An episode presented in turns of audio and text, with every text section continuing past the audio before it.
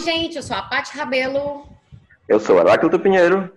E esse é o Assim Caminha a Humanidade, um podcast que faz pontos entre a psicologia, a mitologia e a cultura pop para falar de temas que inquietam os humanos desde sempre.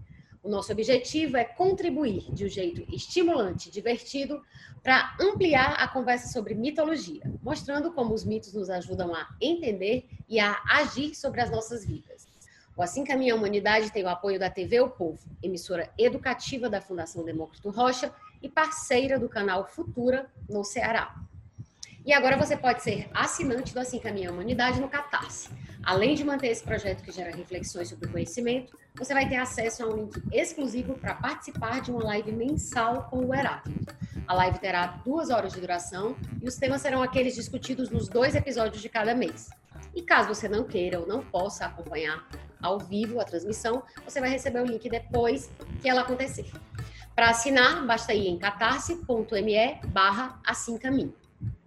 Na tragédia Júlio César, de Shakespeare, ao aderir à conspiração contra o ditador Júlio César, Brutus o compara a um ovo de serpente, que, uma vez chocado por sua natureza, se tornará nocivo, razão pela qual deve ser morto quando ainda na casca.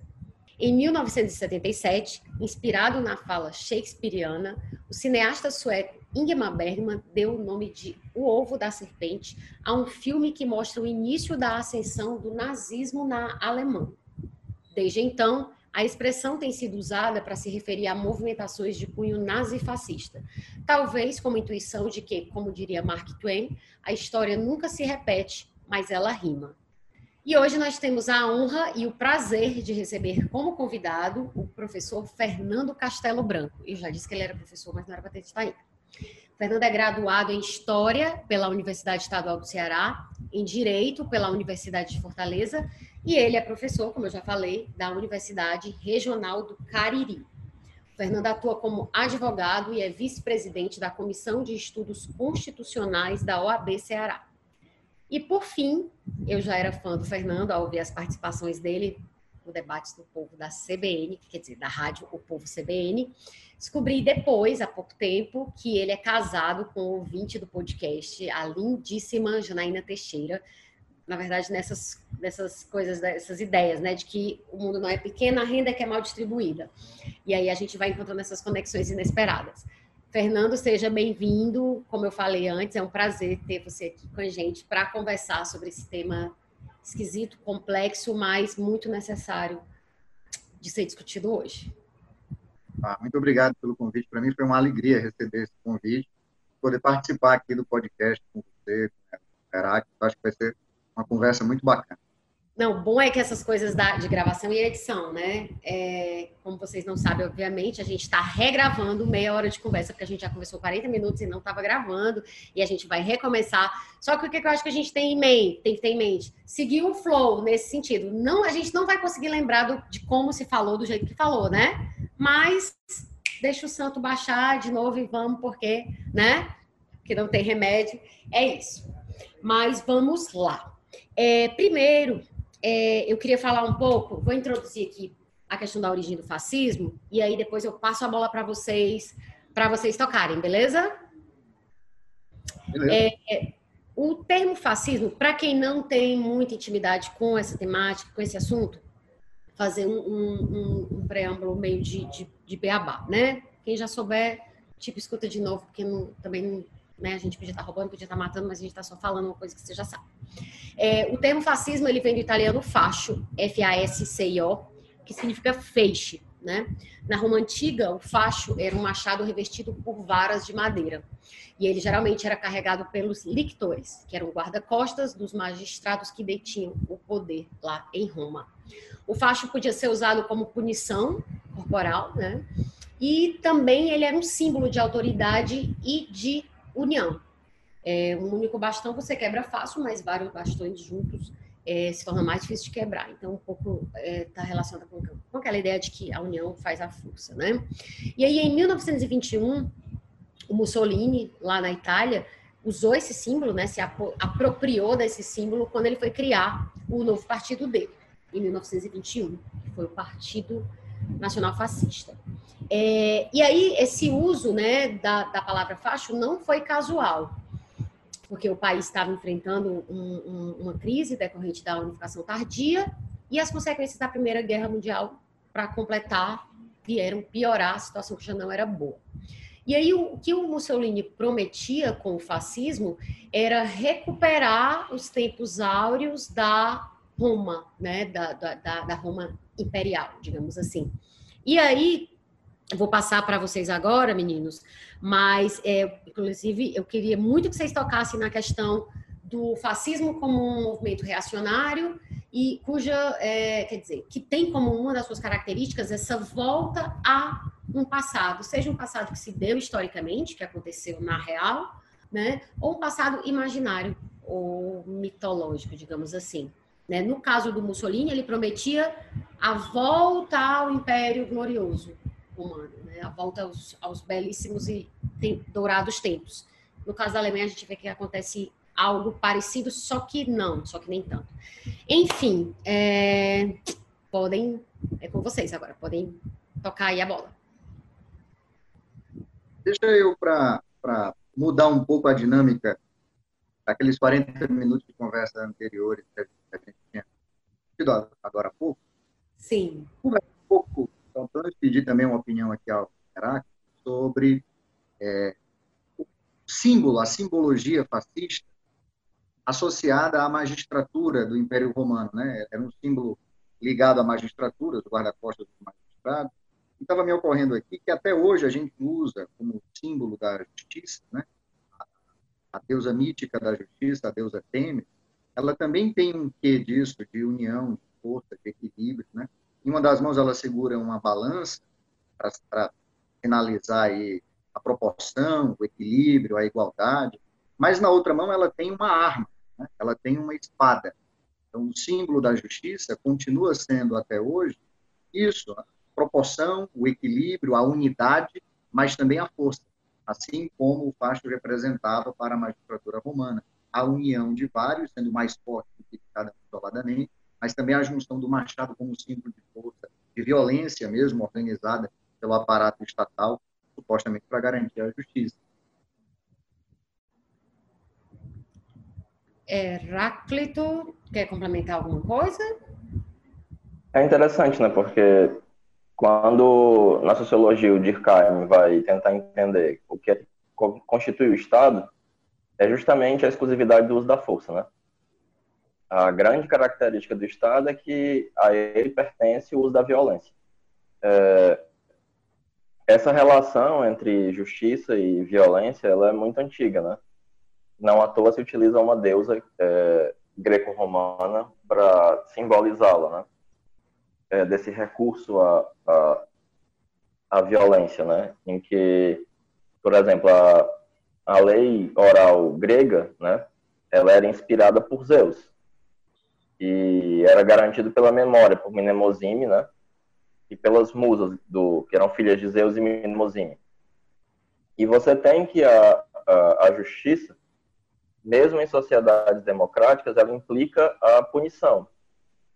A, a perspectiva que a gente tem hoje em dia, ou que a gente pode pensar a partir da, da ilustração, é não de uma punição pela espada, mas com uma punição que vai tentar é, regenerar esse indivíduo para a sociedade, né? Não positivista, não punitivista, né? Só que é interessante que é, um dos lemas do nosso fascismo é o bandido bom é bandido morto, né? Muito bom. Que é, tem um cachorro, um cão de um cachorro aqui lá, tinha feito doido, né? Peraí, muito bom, muito bom, muito bem lembrado. Não é que é muito boa o que diz a frase, tá? Só muito bom, muito bem colocado, Heráclito. E também pois não... é, porque a, a, a justiça ela vem associada a esse uso da força, né? E o uso da força, o uso da violência é um recurso muito importante para essa pra ideologia é, nazista e fascista, né? E é interessante porque é um uso da força para evitar a, a violência, né? Então é, é, é, tipo combater fogo com fogo, né? Como o Bolsonaro já disse, né? a gente precisa de violência para combater a violência, como a, a falácia de que e que é deprimente, né, ver gente como o Lobão, é, e o Pondé defendendo esse revisionismo histórico ridículo, né, de que sem a ditadura militar teria havido uma ditadura comunista, né? É, é uma explicação histórica grosseira. Grosseira.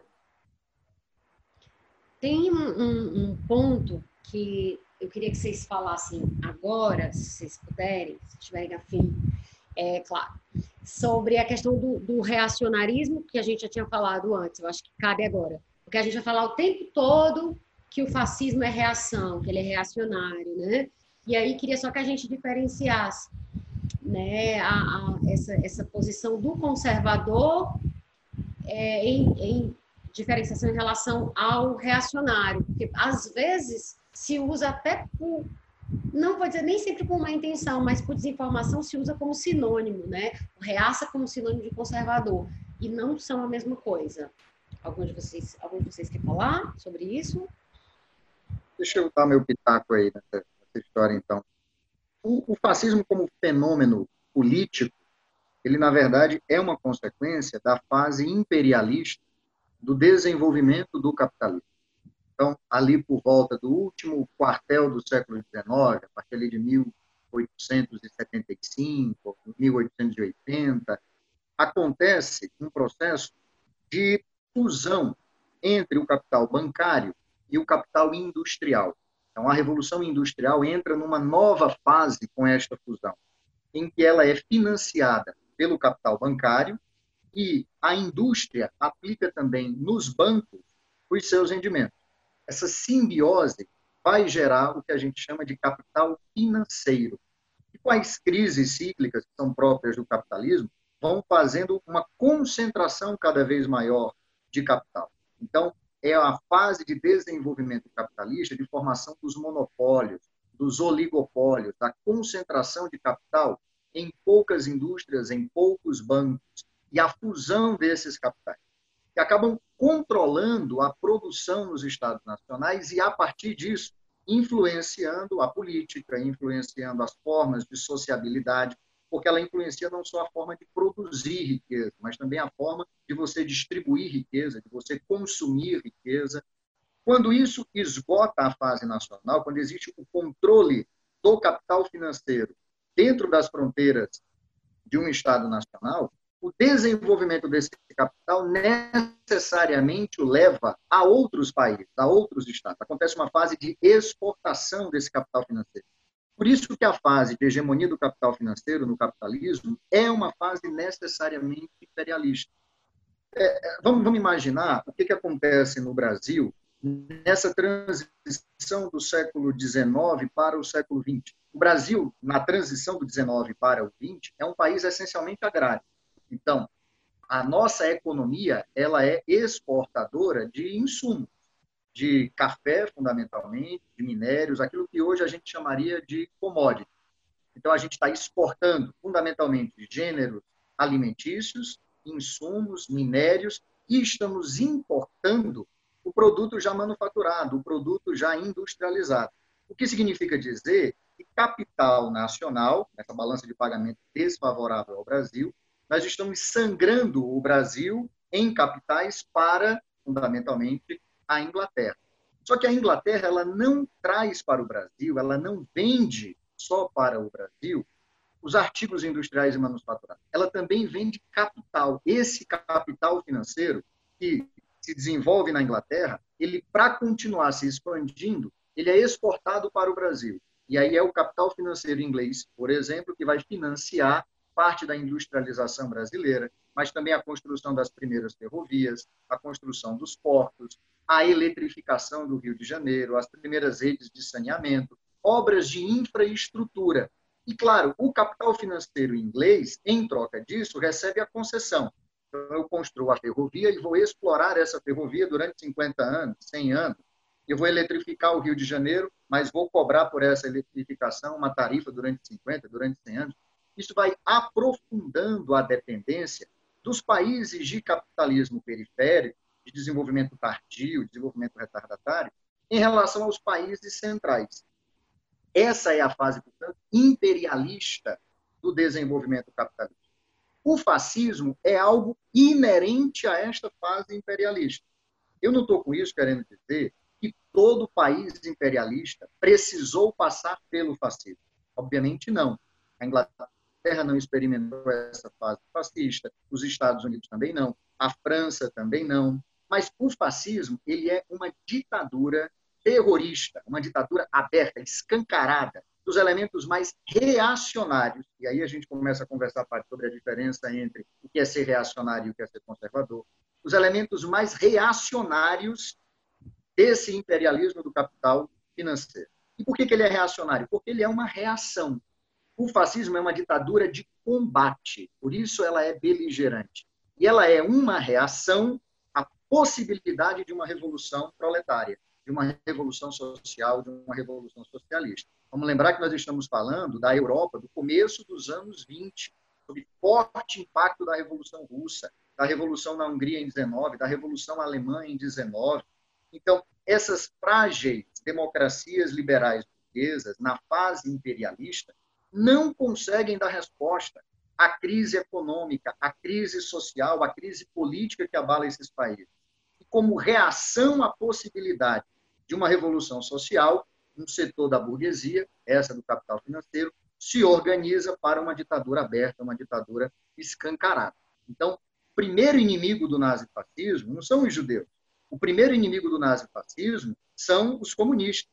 O primeiro inimigo dos nazifascistas são os trabalhadores, a organização da classe trabalhadora. Então, os sindicatos vão ser fechados antes que as sinagogas sejam fechadas líderes sindicais, líderes comunistas, líderes anarquistas vão ser perseguidos, presos e vão para os campos de concentração antes mesmo de ciganos e judeus. Então, é uma reação, não é uma conservação. O conservador ele quer manter, o conservador ele quer estabilidade, ele quer manter as coisas como as coisas são. Na Alemanha dos anos 30, na Itália dos anos 20, a burguesia precisa reagir. Então, é uma ditadura reacionária, contra-revolucionária, abertamente antiproletária. Beleza. Heráclito, tu quer com, complementar alguma coisa, fazer alguma observação? É, só observar, né, que uma coisa que a gente tinha discutido na, na gravação que nós perdemos, é o caráter de que os Estados-nações, tanto o alemão quanto o italiano, foram formações tardias, né? É, no caso da Alemanha, houve primeiro entre os estados ali prussianos e outros estados de língua germânica, né? É, na verdade eram vários idiomas, né? É, um, um, acordo comercial, né? Uma espécie de, de acordo de livre comércio daqueles estados e acabou evoluindo para para a unificação. Mas essa unificação ela foi feita sob a égide da aristocracia e do militarismo prussiano. E aí é interessante, é justamente o que o Norbert Elias vai falar nos alemães, né? quando ele vai tentar explicar uh, o aparecimento do nazismo. Porque ele vai pensar em nenhum hábitos, né? uma espécie de segunda natureza nacional, em que ele vai dizer que, enquanto em, em países como a França, há uma queda da, da aristocracia, que é substituída pela burguesia, e a filosofia da burguesia né, é completamente diferente do ancião regime, né? Ela é um novo regime que vai pensar uma igualdade fundamental, é baseado na filosofia das luzes. Na Alemanha, por exemplo, você vai ter que a burguesia abandona seus ideais humanistas em favor de uma ideia aristocrática e militarista prussiana. Então eles vão não não vai haver o processo que o Norbert Elias chamou de uh, vai me fugiu agora, daqui a pouco eu lembro, em que a, a, as maneiras aristocráticas elas são abandonadas. Não. Na verdade, a, a burguesia assume esses, esses modos aristocráticos e esse pensamento militarista, abandonando os ideais, é, os ideais de humanistas da, da, da filosofia das luzes, ao ponto que era muito comum que para alguém ser aceito na sociedade, não sendo um aristocrata, ele tinha que ter uma cicatriz na cara.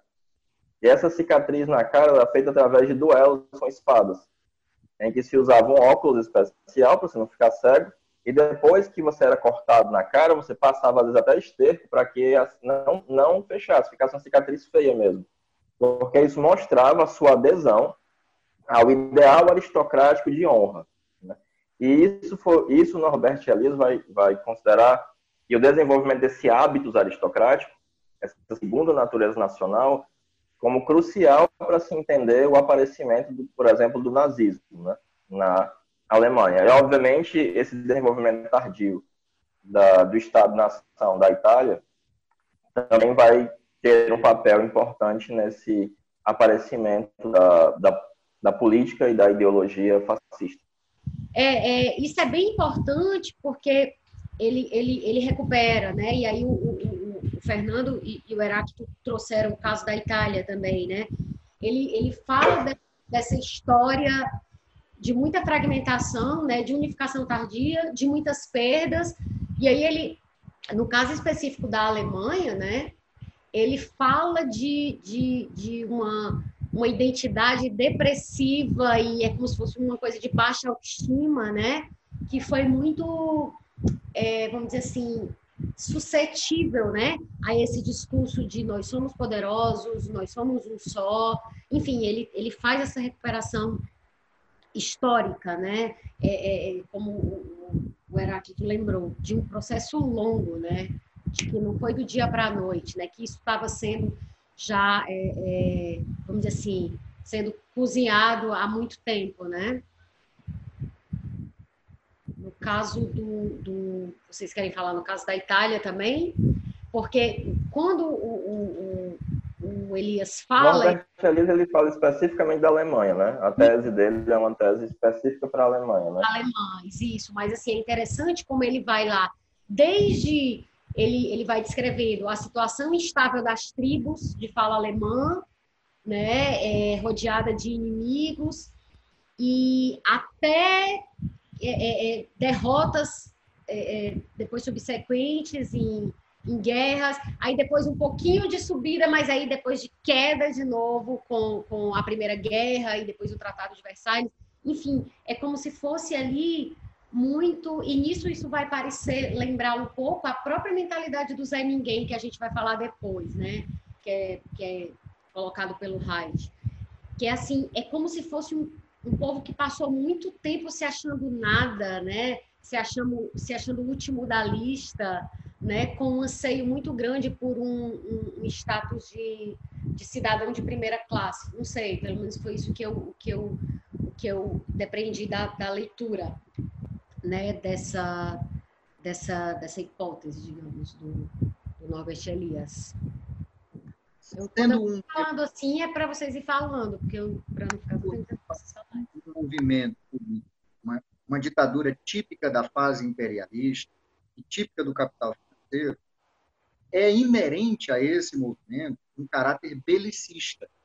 O caráter bélico do movimento, ele é, ele é próprio, é da natureza do nazifascismo, porque sendo ele imperialista, ele vai disputar os países periféricos.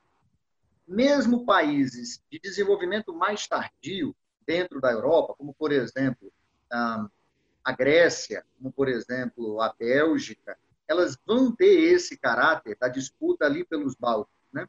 É, o tal espaço vital que a Alemanha reclamava para si, a reconstrução de um império romano que o nazifascismo italiano tinha em mente, tudo isso tem a ver com aquela ideia de exportar o capital financeiro para a sua reprodução nos países periféricos. Quando os países imperialistas repartem o mundo entre si, a continuidade dessa reprodução, ela necessariamente é bélica. A fase imperialista do desenvolvimento do capitalismo, ela é uma fase de guerras por excelência, porque o imperialismo significa aprofundar a dependência, aprofundar o colonialismo na periferia do sistema. E isso vai gerar disputa tanto da periferia com o centro do sistema, lutas nacionalistas, portanto, mas também dentro do centro do sistema, as guerras interimperialistas, entre as potências imperialistas. Sendo o nazifascismo uma ditadura que utiliza, portanto, o terror como política de Estado, esse caráter é reforçado. Esse militarismo ele é reforçado. Ele precisa engajar amplos setores das massas nesse terrorismo de Estado. Como é que ele faz isso, portanto? Ele se vale, claro, do medo, ele se vale da desmoralização, da opressão de um povo. E oferece, em troca disso, uma ideia, estamos falando de ideologia enquanto falsa consciência mesmo, de um passado glorioso, entende? Da reprodução desse passado de glória em um futuro iminente, que depende do engajamento, que depende da unidade, que depende de você eliminar aquilo que é estranho, estrangeiro. Então, o nazifascismo, por excelência, ele tem esse nacionalismo exacerbado. Não é só uma questão de ser ou não ser nacionalista, gostar ou não gostar do seu país, mas é o nacionalismo exacerbado que provoca a xenofobia, que provoque o racismo, que provoque um argumento ideológico para a expansão imperialista. Então, todos esses sentimentos, por exemplo, de pertencimento, de honra, de unidade, são símbolos que vão ser apropriados pelo nazifascismo para garantir unidade necessária à guerra, unidade necessária ao enfrentamento, à aniquilação do outro, às guerras imperialistas. Sendo uma ditadura terrorista, aberta, escancarada, né, ela incorpora elementos de terror como política de Estado, tanto para eliminar as diferenças internas, como também para garantir uma unificação que permita maior eficiência nas guerras externas. Ok. Heráclito, tu quer fazer alguma complementação? Sim, no caso, a, a, a hipótese do nome, porque assim, uh, até hoje, soa muito estranho e talvez a nação mais educada da Europa, né? Uma das nações mais cultas da Europa, como a Alemanha, é, ela tenha sido justamente vítima disso, né? Então, do nazismo. A ideia do, do, do Norbert Elias nos Alemães, que é o último livro que ele publica, né? Um ano antes dele, dele falecer, e ele vai pensar é uma espécie de história de longa duração, em que ele vai pensar os efeitos da Guerra dos 30 Anos sobre a Alemanha, de uma série de, de elementos que foram tanto quanto traumáticos. E ele vai tentar compreender que ele vai fazer fundamentalmente uma comparação com o que ocorreu na Inglaterra e na França, porque ele vai falar desse hábitos, né? Que é uma segunda natureza, um saber socialmente incorporado, em que sociedades aristocráticas elas são sociedades extremamente regidas por ideais e noções de etiqueta. Né? É, há regras o tempo inteiro para o convívio, convívio social. Na França e na Inglaterra, você tem uma queda dessas aristocracias e essa, essas, essas regras, né, elas acabam se tornando uma espécie de jeito inglês de ser, por exemplo uma espécie de hábitos do inglês. Não se tem mais ah, toda aquela, aquela, aquelas regras rígidas do comportamento social, mas isso se transforma em uma espécie de, é, é, de uma maneira dos ingleses se portarem. E aí essa sociedade ela vai se tornando menos regida por essas regras. Com relação à Alemanha, o processo de unificação alemão ele foi é, capitaneado pelos prussianos. E aí você tem uma espécie de brutalização de grandes camadas da classe média que abandonam os seus ideais humanistas em favor de ideais autoritários militaristas prussianos. E ao invés do, do desse, dessa vida da classe média, da pequena burguesia ou da burguesia, que não era regida por essas regras aristocráticas, tornar-se o modo de vida alemão, essas classes médias, essa burguesia e pequena burguesia adotam o modo de vida aristocrático. E aí, é, todos esses elementos, né, que ele vai chamar de desse hábitos, que é a personalidade, a idiosincrasia e o comportamento alemão, vão entrar na explicação do porquê do surgimento né, da, da, do nazismo. Ele vai citar, inclusive, vários exemplos, né, porque é, formalmente, quando surge né, o Kaiser Reich, entre 1871 e 1918, é, são abolidas os duelos. Mas surge na, na, na, Alemanha o que ele vai chamar de Satisfação Gesellschaft, uma sociedade da satisfação, da honra, em que, mesmo sendo ilegal, você podia ir lá e desafiar alguém para o duelo. E ele conta uma história muito curiosa de um delegado que, cumprindo uma lei que tinha sido baixada, ele começou a fechar prostíbulos. Só que aí ele fecha o prostíbulo que um nobre frequentava. Aí esse nobre vai lá e desafia o delegado para um duelo. O delegado aceita, eles marcam um dia e o delegado morre no duelo. E, isso, e o Kaiser mandou uma carta de condolências para a viúva e o bordel é reaberto.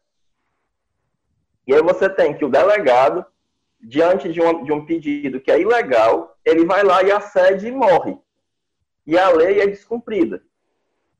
Em favor de uma noção de honra.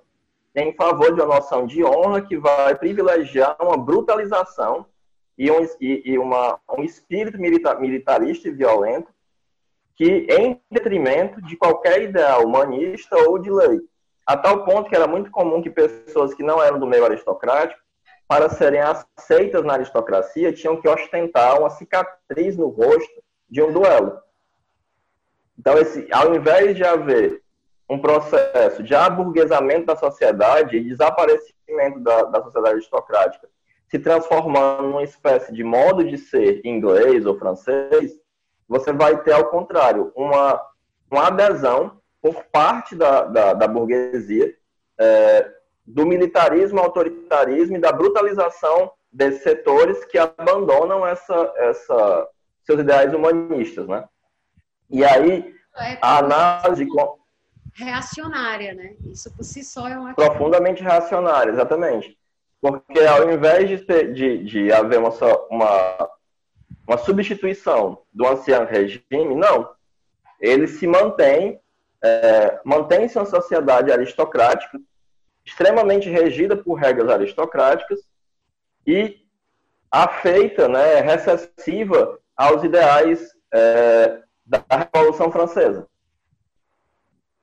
Na verdade, interessa muito nessa dicotomia entre o processo que acontece na Inglaterra e na França, o processo que acontece na Itália e na Alemanha, os diferentes papéis que a burguesia teve ou não teve que cumprir para se afirmar enquanto classe hegemônica. Veja só, a construção é, do poder burguês na Inglaterra, a derrocada dos regimes absolutistas na Inglaterra e na França, fizeram com que as burguesias nesses países tivessem que levar às últimas consequências revoluções, sangrentas revoluções. Uma disputa aberta com o antigo regime, com os elementos feudais, tradicionais, com os elementos da nobreza. Então, ali houve uma disputa aberta. E a burguesia, ela se vale nessa disputa dos valores iluministas, dos valores humanistas, dos valores das liberdades individuais, para afirmar o seu poder e conquistar o poder político. No caso da Alemanha e da Itália, esse processo de unificação não passou por revoluções burguesas típicas, por revoluções burguesas clássicas. Ela passou por regimes bonapartistas. Então, para mediar a disputa dentro do campo burguês e dentro do campo da, da, do trabalho, aparecem militares, aparecem chefes militares que unificam esses países e criam os estados nacionais. Obviamente que em torno dos interesses da burguesia, mas criando um aparato estatal com relativa independência. E aí, bom, como é um processo de unificação pautado pelo militarismo, ele preserva esses elementos mais tradicionais, esses elementos medievais, esses elementos feudais, tão arraigados à ordem, à disciplina, à hierarquia do militarismo. Isso faz com que França e Inglaterra tenham instituições democráticas mais sólidas e mais antigas do que a, a experiência democrática na Alemanha e na Itália, sobretudo quando a gente está falando do começo do século XX. Vamos lá, a Itália se unifica em 1860, daí até a chegada do Mussolini ao poder vão se passar apenas 60 anos. É um tempo histórico muito curto. Portanto, é uma experiência democrática que a Itália vive que é praticamente nula.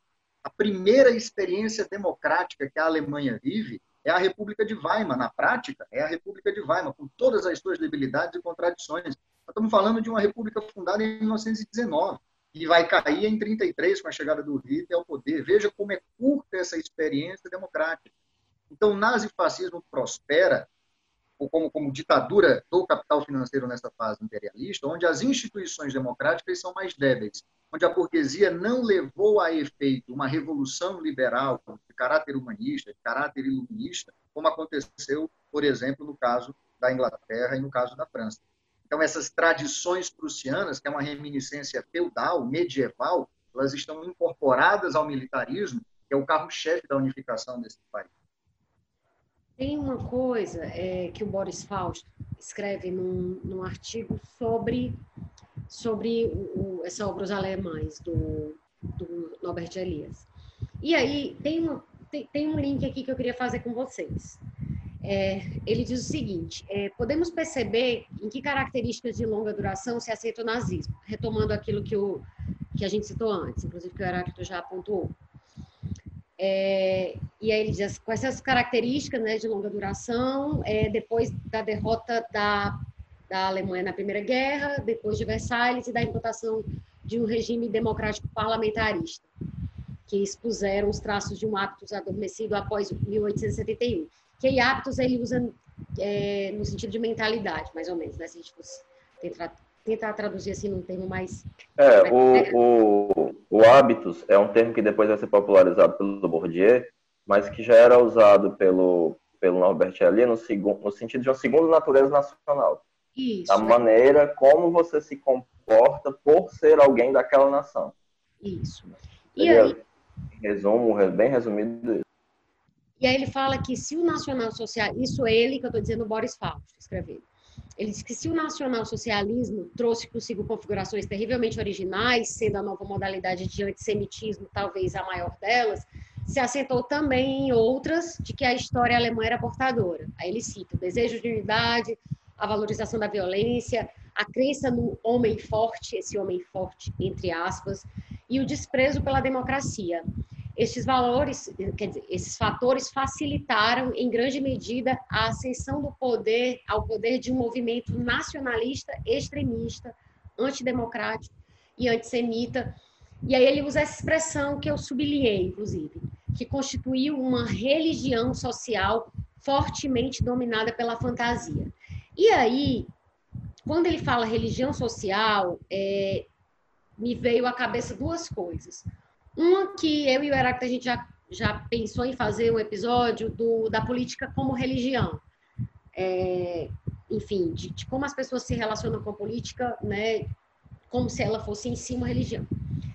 E a outra coisa que me, achou, que me chamou a atenção nessa frase foi que teve uma matéria que o Heráclito me mandou, e eu inclusive compartilhei contigo, Fernando, que é da, da, da BBC Brasil, escrita pelo jornalista Leonardo Neiva. Ele está entrevistando um astrofísico que é, escreveu um livro sobre Galileu. Se não me engano, o nome do astrofísico é Mário Livi, uma coisa assim.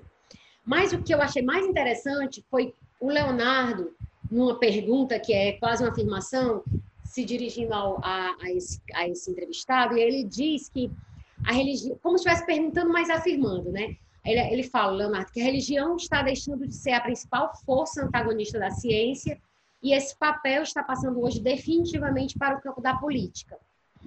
E aí eu fiquei pensando, cara, isso está tudo muito conectado, né? Porque quando ele fala, é, lá o Boris Fausto diz que, que, que esse movimento, né, o fascismo, constitui uma religião social fortemente dominada pela fantasia, aí eu fiquei pensando, cara, é por isso que eles batem tanto tanto na ciência, né? Porque eles ocupam um lugar que a religião hoje não ocupa mais. Por isso que eu achei genial essa, essa colocação do Leonardo Neiva. Porque, assim, é por isso que os, os fascistas, sejam, sejam os fascistas ou, ou, simplesmente imbecis, como o Trump nos Estados Unidos, que, que, que a gente tem comparado muito com o Bolsonaro aqui, e outros tantos na Europa, eles não batem na religião, eles batem na ciência, né? Essa coisa do anti-intelectualismo, é porque eles sabem que é como quem tivesse hoje no, no, no espectro oposto, né? No, no, lado oposto do espectro deles. Não sei se isso faz sentido para vocês, mas assim, lendo esse artigo do, do Boris Fausto, fazendo esse link com, a, com, com, com, essa colocação do, do, jornalista, e aí pensando nessa ideia de, de secundariamente, né, do, do da política como religião, isso faz muito sentido. Eu, cara, por isso que eles estão falando que a Terra é plana, sabe? Quer dizer, não é por isso, né? Mas é um dos motivos que, que justifica isso, porque assim, eles se colocam na seara anti-ciência por excelência, como se fosse é, é, é, é fundamento, né? Da, da... Porque quando o Leonardo perguntava isso, ele dizia, ah, o Papa já já disse que a igreja, o Papa João Paulo II, em 91, disse que a igreja tá, foi errada em relação ao Galileu, e etc, etc, etc. Então, assim, tipo, é como se religião, por exemplo, catolicismo e ciência não brigassem mais. Entende-se que são linguagens diferentes para falar de uma mesma realidade. Mas, quando você fala de uma política antifascista, aí sim, você não concilia, né? Você não consegue conciliar com uma mínima racionalidade. Não sei se faz sentido para vocês de alguma forma, ou que não faz, é, enfim. É, deixa eu só fazer uma, uma ponderação, assim. É, é, primeiro preciso fazer uma, uma, uma certa delimitação que não necessariamente religião é necessariamente recessiva a intelectualismo, né? Não, não, não, não. Visto que claro. toda a filosofia medieval foi uma filosofia cristã. Né? É, desde a patrística, passando por toda a escolástica, né, com o retorno a partir do século XIII, é, por meio dos árabes, né, de autores como Platão e Aristóteles, de volta a, ao pensamento europeu, né, traduzido a partir do árabe. É, você tem grandes pensadores, né, que são religiosos, né, como Santo Anselmo, Santo Agostinho, William of Ockham, né, é, mas, obviamente, você vai ter um, a igreja enquanto instituição, nesse caso, no caso europeu, né, a igreja católica, é, se opondo a tudo aquilo que era contrário ao dogma, né? Qualquer coisa que fosse que fosse contrário ao dogma cristão, viesse de qualquer parte que viesse, da política, da religião, etc. Mas o nosso caso atual, de fato, a da, de, da parte de um setor religioso muito específico, né?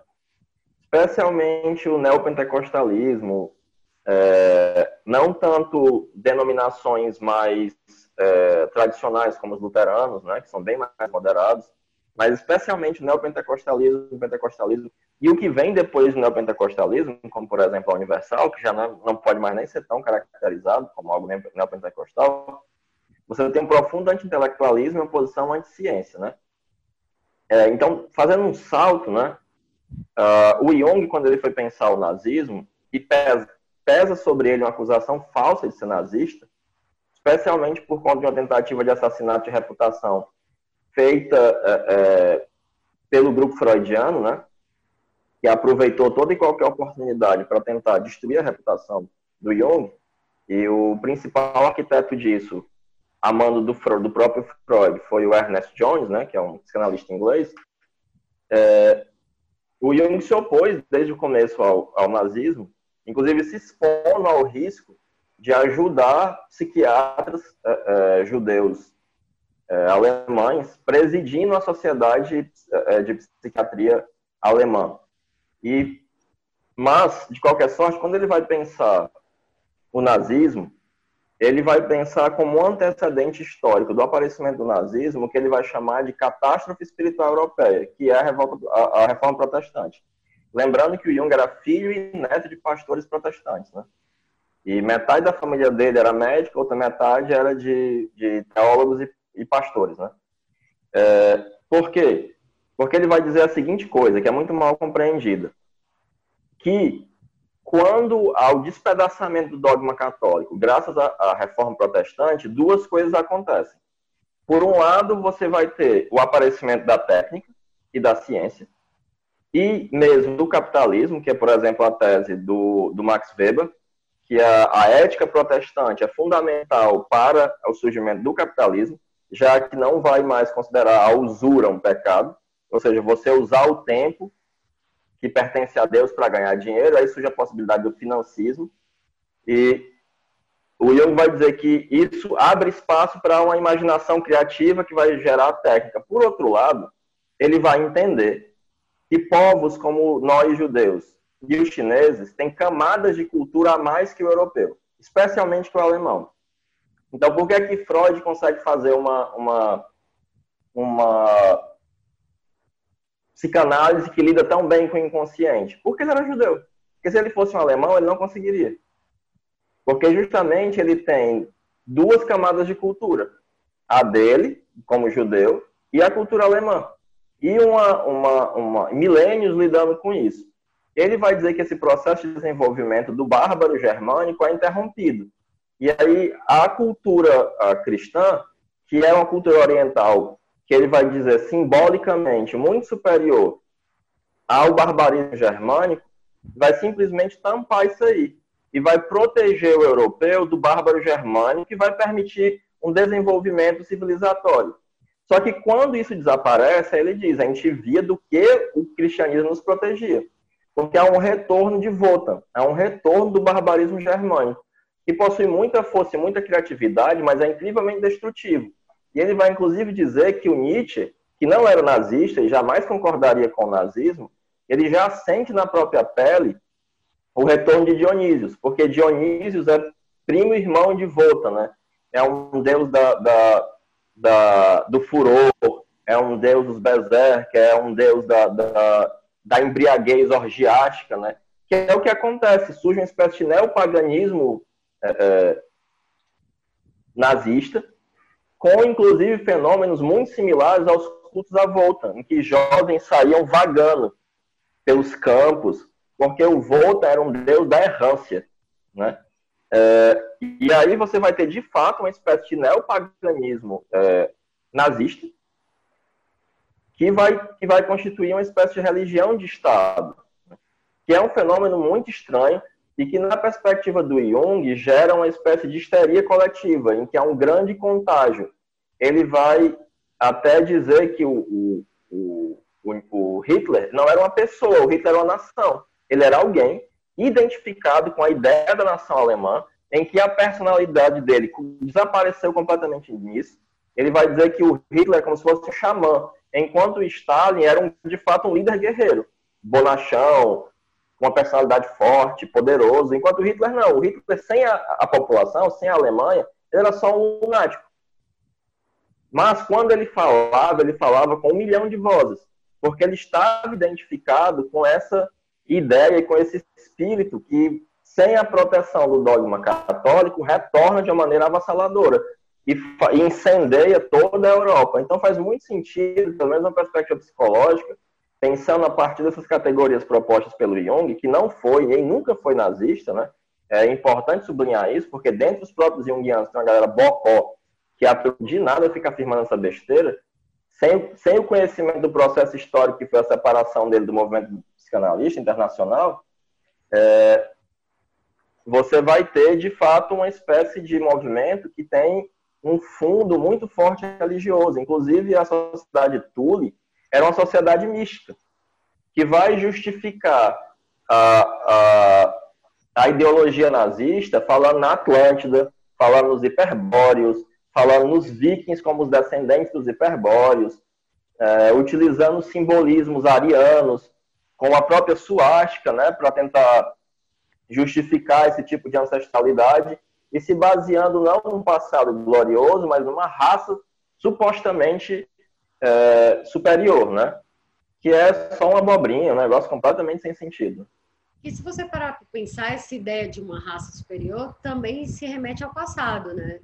Porque uma raça originária, digamos assim. A gente vai entrar com mais detalhes nessa questão da mitologia do nazismo, porque é, eu, eu fui ver um, um, livro, um cara que escreveu um livro sobre essa questão do, do nazismo, e brasileiro, e ele fala, ele recupera essa mitologia nazismo, do nazismo a partir da ariosofia, né, que seria essa sabedoria dos arianos.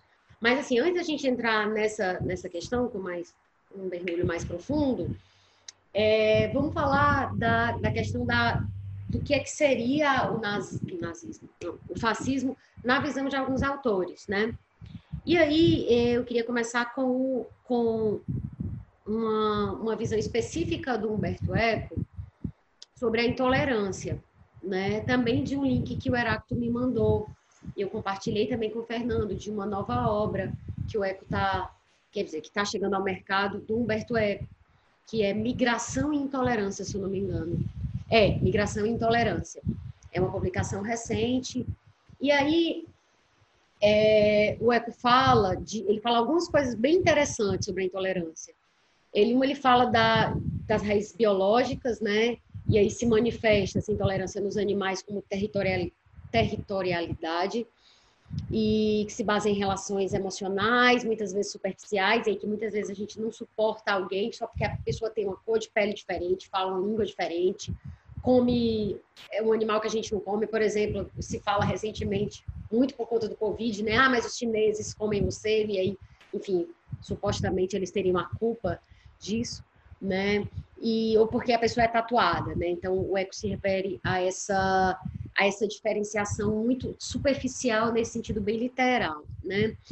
E aí ele fala que os intelectuais, eles não conseguem, eles não podem lutar contra a intolerância, o que ele chama de intolerância selvagem, porque diante disso que ele considera animalidade pura, sem pensamento, o pensamento fica desarmado, né? E aí é sempre tarde você lutar contra essa intolerância, porque quando ela já, já é uma doutrina, é muito tarde para você se colocar contra ela. E aí isso ressoa de alguma forma né, o paradoxo lá da tolerância do, do Popper. E aí, para o eco, a intolerância selvagem ela tem que ser combatida nas raízes, né? ou seja, de forma radical e da raiz, através de uma educação constante que tem início na infância, antes que essa intolerância possa ser escrita em um livro e aí se torne uma, uma, a expressão que ele usa é, se torne uma casca comportamental espessa e dura demais. E aí, é, essa ideia do eco de combater o fascismo desde a raiz, eu vou chamar fascismo, ele está falando de intolerância, mas eu vou aqui trocar o nome para fascismo, né? É, ele, ele, se parece, isso parece se conectar de alguma forma com o pensamento do Wilhelm Reich, né? Quando, que é psicanalista e médico, quando ele diz que as minhas experiências em análise do caráter convenceram-me de que não existe um único indivíduo, indivíduo que seja que não seja portador na sua estrutura de elementos do pensamento e do sentimento fascista. E aí isso, por sua vez, também me parece se ligar com aquela ideia do Brecht, né? aquela famosa frase dele de que a cadela do fascismo está sempre no cio, né? Enfim, basicamente, é, o que esses três caras falam com palavras diferentes é se a cadela do fascismo está sempre do cio, se nós todos temos essas tendências dentro de nós, e se, segundo o, o, o Eco, isso precisa ser trabalhado desde a infância, desde quando você é criança, parece que existe uma, uma, uma tendência, né? parece que existe algo muito forte nossa na direção da intolerância, né? Que ela pode vir a se transformar depois é, no fascismo como, como, como política do ódio mesmo. É, como é que vocês veem isso, Fernando e Heráclito? O que vocês pensam sobre isso? Sobre o comportamento do ego, a respeito disso, eu acho que está terrivelmente presunçoso o que eu vou dizer mas eu, acho que está metodologicamente errada a conclusão dele. Sobretudo, na verdade, a premissa dele, não a conclusão. A conclusão até está correta, mas a premissa dele de que existe uma intolerância selvagem ou uma intolerância inerente, inclusive ao reino animal, parece uma premissa falsa, porque a questão da tolerância é uma questão, é um fenômeno social, tem a ver com racionalidade, com relações humanas. A gente não pode falar de uma intolerância selvagem, entende? Comparar a relação entre animais, sobretudo um termo que ele utiliza, animais selvagens, com as relações humanas, acho que isso é, isso é um debate já superado do ponto de vista da biologia. Então, não gosto dessa, dessa associação. E também não acho que é correto dizer que crianças, em razão das diferenças que existem entre os seres humanos, já carregam em si a intolerância que precisa ser desconstruída na sua formação. Muito ao contrário disso, as crianças percebem e descobrem as diferenças com muita naturalidade, e incorporam e são curiosas pelas diferenças e querem fazer as comparações. Elas não são intolerantes. Intolerantes somos nós. Nós é que ensinamos para as crianças a intolerância. Nós é que temos que nos policiar para que na educação que damos às crianças e isso é uma conclusão verdadeira, veja, eu não concordo com a premissa do Eco. A conclusão é verdadeira. Qual é a conclusão? A intolerância precisa ser combatida e combatida permanentemente.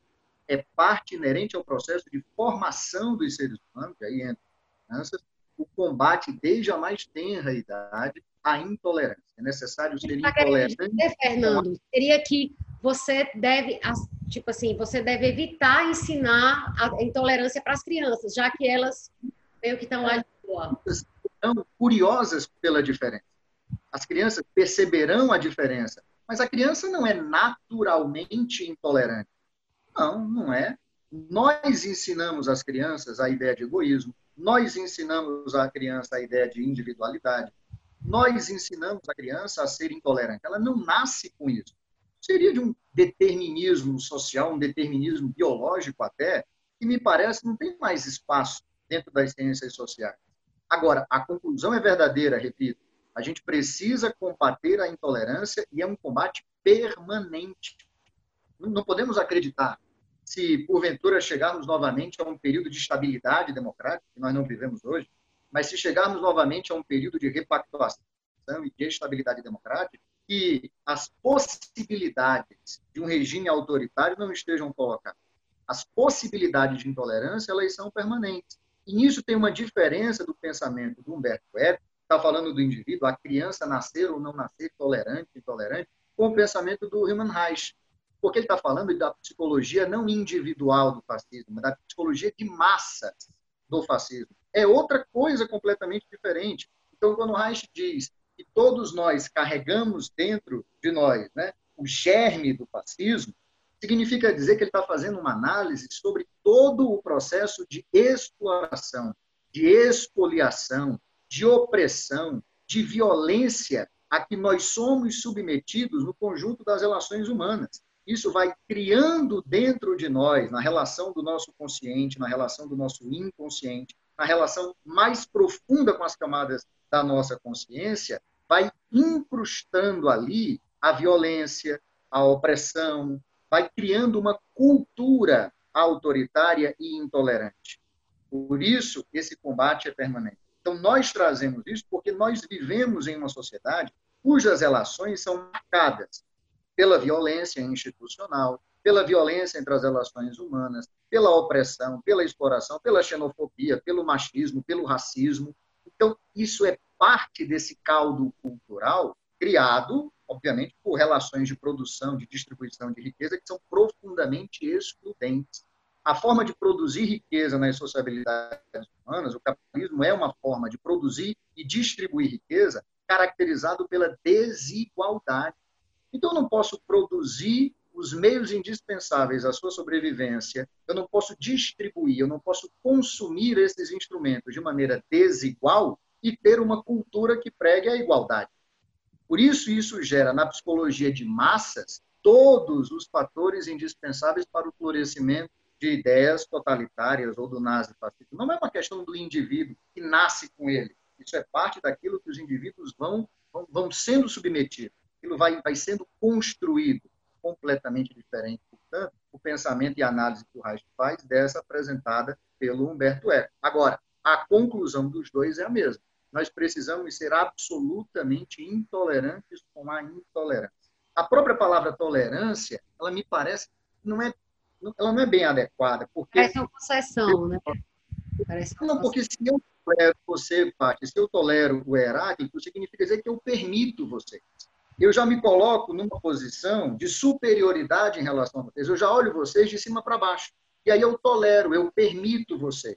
Então, na verdade, na verdade, a ideia democrática nem é a de tolerância. A ideia democrática é a ideia de respeito, não é de igualdade. Porque você é diferente de mim, o Heráclito é diferente de mim, mas a democracia ela tem duas ideias fundamentais. A democracia tem a ideia da pluralidade, pluralismo político o acolhimento da diversidade. É, portanto, a igualdade na diversidade. Eu olho para você e vejo uma pessoa diferente de mim. O que é que nos une? A dignidade própria dos seres humanos. Então, se eu consigo perceber em você a mesma dignidade que eu tenho, então, apesar das nossas diferenças de modo de ser, de viver e de estar, nós somos iguais. na hora que eu olho para você como estranho, como alheio, como diferente, não só é, diverso, mas alheio, estranho, eu começo então ter para mim determinados direitos, determinadas liberdades que eu nego a você. Por que, que o discurso do cidadão de bem é tão ruim? O discurso do cidadão de bem é ruim porque ele pressupõe que tem um cidadão de mal. Claro, existe o cidadão de bem, a antítese do cidadão de bem é um cidadão de mal. Se eu sou o cidadão de bem e do outro lado tem um cidadão de mal, não é razoável que eu, como cidadão de bem, tenha os mesmos direitos, as mesmas liberdades, as mesmas garantias que o cidadão de mal. Eu mereço um tratamento que o cidadão de mal não merece. Então eu nego ao outro direitos, liberdades, garantias que eu quero para mim. Pronto. Aí já está a origem de uma distinção que é autoritária. Entende? Isso é levado, claro, apropriado politicamente, apropriado por uma, um modo de organizar a sociedade, descamba para um regime totalitário. É muito, muito, muito ruim essa ideia de cidadão de bem. E principalmente porque ela vem, vem marcada também por um corte de classe. Quem é o cidadão de bem? É muito, muito, muito frequente a gente escutar assim, eu sou um cidadão de bem, eu pago os meus impostos. Aí piorou tudo. Porque você ainda colocou o elemento censitário na jogada, você está entendendo? Então, a, a bondade do cidadão significa dizer a sua capacidade de pagar impostos, por exemplo, a sua capacidade de oferir renda. Eu sou um trabalhador, eu pago os meus impostos. Não sou Repara, vagabundo, né? Não sou vagabundo, sou trabalhador. Aquele que está desempregado, e o desemprego é um problema social, não é um problema individual. Então, enquanto fenômeno social, econômico, é claro. Então, quer dizer que aquele que está desempregado, quer dizer que aquele que não paga impostos, ele não tem, então, a mesma dignidade que eu. Não é uma questão de tolerância, é uma questão de respeito, uma questão de enxergar no outro alguém diverso, todavia igual a mim em direitos e em dignidade. Isso sim é um combate permanente. Esse discurso do cidadão de bem ele tem que ser combatido e olha combatido com intolerância. Nós não podemos ser tolerantes com esse discurso, porque na democracia não cabe tudo. Na democracia não cabe espaço para ser tolerante com a intolerância. No filme do, do Bergman que você fez menção na abertura do programa. Do, Foi tu que indicou, inclusive está nas dicas do episódio, devidamente acreditada a dica. No, no, no Ovo da Serpente, há uma, uma passagem em que fica claro que a democracia de Weimar, a democracia alemã do período, ela é permissiva demais. Ela é tolerante demais, para dialogar com a Hannah Arendt, com a banalidade do mal. Então, há passagens no filme que eu acho muito, muito significativas disso. Então, passagens, por exemplo, é, o, o, protagonista chega em casa e, e conversando diz o seguinte: eu vi a polícia espancando uma criatura e ninguém fez nada diante de todo mundo, todo mundo viu, ninguém fez nada. Quer dizer, isso virou um normal, virou trivial, quando não gera o aplauso de um setor da sociedade. Então você está aplaudindo a cultura da violência, do autoritarismo e não mais da autoridade. As pessoas confundem o que é autoridade com autoritarismo, sobretudo em países periféricos, de desenvolvimento tardio, retardatário, como é o caso brasileiro, como era o caso da Alemanha naquele, naquele período. E outras passagens são, em duas ocasiões, chefe de polícia, ele se refere ao Hitler como um, um doidinho qualquer que tentou um golpe de Estado, mas a força da democracia alemã prevaleceu e ele sentiu a força da democracia alemã e tal. Quer dizer, é superdimensionar as forças democráticas, é subestimar as forças autoritárias, e isso significa não dar atenção ao fato de que, como nos foi alertado pelo Brecht, né, a cadela do Cio está cadela do fascismo está no CIO permanentemente. É um perigo inerente a toda democracia que ela descambe para a ditadura. E aí fecho com isso, já estou me alongando demais, mas fecho com um raciocínio do Trotsky sobre os países de capitalismo periférico, como é o caso brasileiro, em que o Trotsky diz o seguinte: olha, democracias liberais nesses países não é regra, é exceção. E por que, que não é regra, é exceção? Porque são países dependentes dependentes de um imperialismo dos países centrais. Então, não há espaço para uma divisão, para reformas liberais que incorporem direitos, liberdades, garantias, bem-estar social para amplos setores da sociedade. Sociedades profundamente desiguais têm, claro, baixa representatividade democrática, baixa força de defesa das democracias. Pega o nosso histórico. O nosso histórico é autoritário, não é democrático. Nós temos curtos episódios de vivência democrática. Você pega só o período republicano, para a gente ficar, então, de 1889 para cá, estamos falando de um intervalo de 130 anos, 131 anos, quando é que nós tivemos democracia de massas no Brasil? 18 anos, entre 1946 e 64, e depois a partir de 1988. Então, é muito pouco tempo de democracia para um histórico que é de violência, que é de autoritarismo. Então, não há democracia consolidada, de jeito nenhum. As pessoas falavam é, diante do Bolsonaro, né?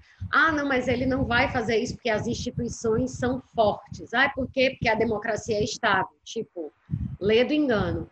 Heráclito, para a gente não perder essa parte da, dessa, dessa colocação que eu trouxe, da ideia do eco com a do, do, do Haidt e a do Brecht, é, sobre essa questão da intolerância, isso que o, que o Fernando falou, é, quando ele diz que discorda do eco, porque o eco supõe que a intolerância, é, e ele, inclusive, na visão do, do, do, Fernando, né, ele, ele, ele fala, porque eu não tinha visto intolerância selvagem sob esse prisma, eu tinha pensado, não tinha pensado sobre esse prisma dos animais irracionais. Mas, assumindo que é isso, que, que tu pensa sobre essa questão da intolerância? E aí o teu, eu, eu, eu vou chamar aqui não o Heráclito historiador, mas o Heráclito psicólogo, aquela coisa bem esquizo, né? O Heráclito psicólogo falando sobre essa questão da intolerância, sobre essa questão de, né, de como é que essas tendências se dão. A gente nasce intolerante ou a gente é ensinado para a intolerância? Eu acho que essa é uma discussão que é bem, bem interessante mais interessante do que eu tinha previsto, esse ponto específico. É, eu acho que o, o Eco, né, salvo engano, a formação dele é como linguista, né? E na linguística, particularmente, há uma ideia que, é, que ainda é bastante dominante, que é do gerativismo chomskiano, né? Filósofo, e, linguista, semiólogo, mas acreditado. É, exatamente. Exatamente. Estuda linguística, linguística e semiótica são as duas principais origens dele, né? Em que existem esse termo selvagem, ele é utilizado, por exemplo, o bebê, ele primeiro tem um balbucio selvagem, em que ele não está articulando nada culturalmente, ele está só balbuciando. Mas ao mesmo tempo, então essa ideia é uma ideia do selvagem, né? Presente na, na linguística. E para o gerativismo chomskiano existe naturalmente, independente da cultura, uma tendência a produzir a linguagem. Uhum. Né? É, então, existe aí uma, uma, uma posição que é ligeiramente diferente de um historicismo mais radical, né? É, como o do é, é que vai ser fundado pelo Wilhelm Dilthey, né? De que o homem não tem natureza, o homem tem apenas história, né? Que é a posição mais comum da, da, da pós-modernidade, né? De que tudo é absolutamente construído, né? Uma perspectiva psicológica vai imaginar muito mais uma tensão entre essas duas coisas, né? Que, por exemplo, o Reich, é, eu fiquei muito surpreso quando eu li há alguns anos esse livro, é um livro enorme, né, de 500 páginas, porque eu esperava o Reich, né? do orgasmo, do orgônio, não sei o quê, mas não, o livro poderia ter sido escrito pelo Freud. É uma análise estritamente freudiana do nazismo e ela é uma análise metapsicológica, né? É uma análise que vai pensar a partir da química das pulsões, esse nazismo, né? E esses elementos pulsionais para o Freud, eles são transhistóricos, né? Eles não são aprendidos, né? Eles são algo, as pulsões, ele vai chamar de trip, né? que é inclusive é, a palavra alemã para instinto, né? E no, em português em geral é traduzida por, por instinto, e que vai haver todo um jogo pulsional no, apare... no pano de fundo né, do aparecimento desses elementos, né? É... Então, em termos psicológicos, se pensa muito mais uma tensão, porque psicologicamente, porque senão eu tenho que pensar uma tábula rasa, como queria o Locke, né?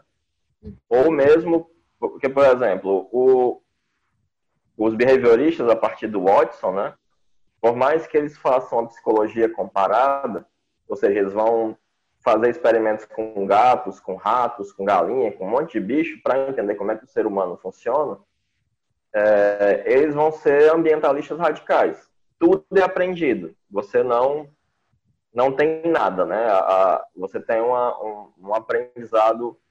É, só que se você pensar assim, também não há liberdade. Não existe nenhuma gerência individual, porque tudo é aprendido. Então, da maneira como lhe ensinarem, você será, né? Não existe uma índole, certo. digamos assim. E a partir da psicanálise, você vai ter uma, uma, um pensamento de uma tensão entre essas duas coisas, uma disposição psicológica herdada e as influências do meio, né? É, você vai ter que o Adorno, né? Ele vai com inspiração psicanalítica pensar que não é possível existir uma um regime autoritário se não existirem pessoas com uma índole autoritária. E aí ele vai tentar criar uma tipologia social do que seria uma personalidade autoritária. Porque essas personalidades elas já estariam mais inclinadas que outras pessoas a uma saída autoritária, né? Uhum. É, e aí você tem uma certa tensão entre essas duas coisas, né? É, o Jung era um kantiano, né? E o Kant ele acreditava que acreditava acreditava que éramos seres de dupla nacionalidade, da cultura e também biológico, né? Sem extrapolar o aspecto biológico, mas também sem extrapolar o aspecto da cultura, né? Tanto Freud, quanto Jung, quanto Adorno, quanto Reich, eles vão pensar uma tensão. Inclusive, mesmo na sociologia, na antropologia, acontece frequentemente um recurso à psicologia porque é, você não tem como sustentar as coisas pensando simplesmente ou completamente né, numa, num aspecto é, puramente sociológico, né? puramente. Até porque o indivíduo não teria um papel relevante, né? porque você seria um produto completo né, desse, desse meio. Então, na psicologia, você tem, por um lado, ambientalistas radicais, a partir de Watson, e vários neobehavioristas de segunda geração, como o Tolman, o Hu e principalmente o Skinner. É, mas você vai ter é, de inspiração psicanalítica ou com alguma relação com a psicanálise, autores que vão pensar nisso. Né? Existe uma espécie de índole autoritária que pode ser alimentada ou não. É, o Jung, por exemplo, no Presente e Futuro, ele vai dizer que ele acha que pelo menos 10% da população vive sob a influência de é, é, elementos explosivos e patológicos do inconsciente e que elas já estão acostumadas a, a, esse tipo de caos. E quando esse caos social se instala, elas estão em casa. Porque psicologicamente aquilo ali corresponde ao que eles já estão vivendo. Então, para eles é ótimo. Bolsonaro, assim, é um tipo muito sem, sem piada. É. Parece muito essa coisa do, do caos. Então, assim, vou, vou, vou tentar aqui traduzir, é, colocando em outros termos. É como se a gente dissesse, e aí eu vou tentar fazer uma, uma síntese entre o que disse o Fernando e o que tu está dizendo. É, o Fernando acredita que a intolerância ela, ela é sempre aprendida porque ninguém nasce intolerante. O que tu está propondo é que existe aí uma diversidade que faz com que nem todo mundo, as pessoas não veem em branco, ou seja, não veem todo mundo intolerante. Até porque se a gente, quando tu fala perde-se a liberdade, então assim, é como se, se recebendo os mesmos estímulos sempre saísse a mesma coisa, é como se não existe, existisse individualidade. Seria esse, esse espaço onde é, ele... Você não teria uma, uma, uma gerência, uma, uma, agência, uma agência individual, né? Sim, sim. E aí a gente pode falar que em relação à intolerância, a gente pode ter indivíduos mais ou menos intolerantes já na casca, para usar a expressão que, que, que, que, enfim, que alguns autores usaram aqui, inclusive na questão do, do da serpente para Shakespeare. Mas, independente de você ter pessoas que nascem com mais ou menos tendência, reforça-se a conclusão que o, que o Fernando é, é, é, relevou, né? Colocou relevo do, do eco, que é, independente de qualquer coisa, vamos tentar educar as pessoas, vamos tentar construir sociedades que desde a base nesse convívio social, nessa construção social, elas é, aceitam o diferente, e aí, assim, a gente pode até nem usar a palavra tolerância, porque de fato eu tinha. É, porque. Isso, porque o que o Reich vai pensar, assim como Freud e Jung, é que há um contágio psicológico. E esse contágio psicológico existe não por uma cultura comum, mas por uma estrutura psíquica comum. Certo. Ok. Fernando tem alguma coisa? Mas, obviamente, os elementos culturais são cruciais para a compreensão disso e para a manifestação disso, né? Como se tivesse aí uma coisa entre a, a, o psíquico, a estrutura, o que vem com você e a interrelação disso com, com o ambiente. Fernando, tem mais alguma observação que eu quero fazer sobre isso antes da gente passar para o próximo? O trecho do livro do, do Reich, ele fala do Zé Ninguém, ah, sim, a gente vai chegar nessa parte. É porque vocês falam. vocês não. Hum. Fala de onde o Zé Ninguém ele aprendeu a reproduzir todo, não só o rito, não só a, a linguagem, não só a forma de ser, de representar, de comunicar e de liderar, mas de onde ele tira essa potência autoritária, essa potência violenta, né? Então, é o trecho que ele que, estabelece paradigmas comuns à formação dessa psicologia de massas do fascismo, que extrapola a questão individual. Acho que o principal mérito dessa análise do, do Reich é, não é interpretar o indivíduo isoladamente. A questão, por exemplo, o Bolsonaro. Porque, assim como o Bolsonaro, existem quantos na sociedade brasileira é, que, que estão abertos a ideia autoritária. Entende? Então, deve haver algo na formação social brasileira que explique a possibilidade da construção de um grupo que tenha essa, essa compreensão comum sobre a realidade social brasileira, sobre a alternativa política de natureza autoritária. Então, eu acho o grande mérito da psicologia de massa do fascismo é tentar fazer essa análise psicológica, né, que tradicionalmente autores que reivindicam o marxismo não fazem, e que ele fez, mas também de enxergar, mesmo nessa análise psicológica, os elementos de opressão e de exploração a que segmentos gigantescos da população são submetidos a gerações e gerações. E isso vai construindo as possibilidades da cultura autoritária. Eu acho que o caso brasileiro, um caso emblemático, Veja só, nós somos uma formação social marcada, a meu ver, por duas características fundamentais. Uma é a violência, a outra é a desigualdade. O Brasil ele é uma formação social violenta e desigual. Bom, isso é o pressuposto do autoritarismo. Entende? Em sociedades não violentas e menos desiguais, com baixo grau de desigualdade, a possibilidade do autoritarismo ela está presente, certo? ela existe sim, mas ela, claro, é menos frequente do que no caso brasileiro. Institucionalmente, como é que surge o Brasil? Em termos institucionais, o Brasil, tal como nós percebemos hoje, ele nasce a partir de uma guerra de extermínio e de conquista contra a população indígena. É inacreditável o que se vê na América Portuguesa. É guerra. Foi construído em cima de um cemitério indígena. Hã? Desculpa. O Brasil foi construído em cima de um cemitério indígena. Isso, é isso. Então, veja o grau de violência do início da institucionalização daquilo que a gente reconhece hoje como Brasil.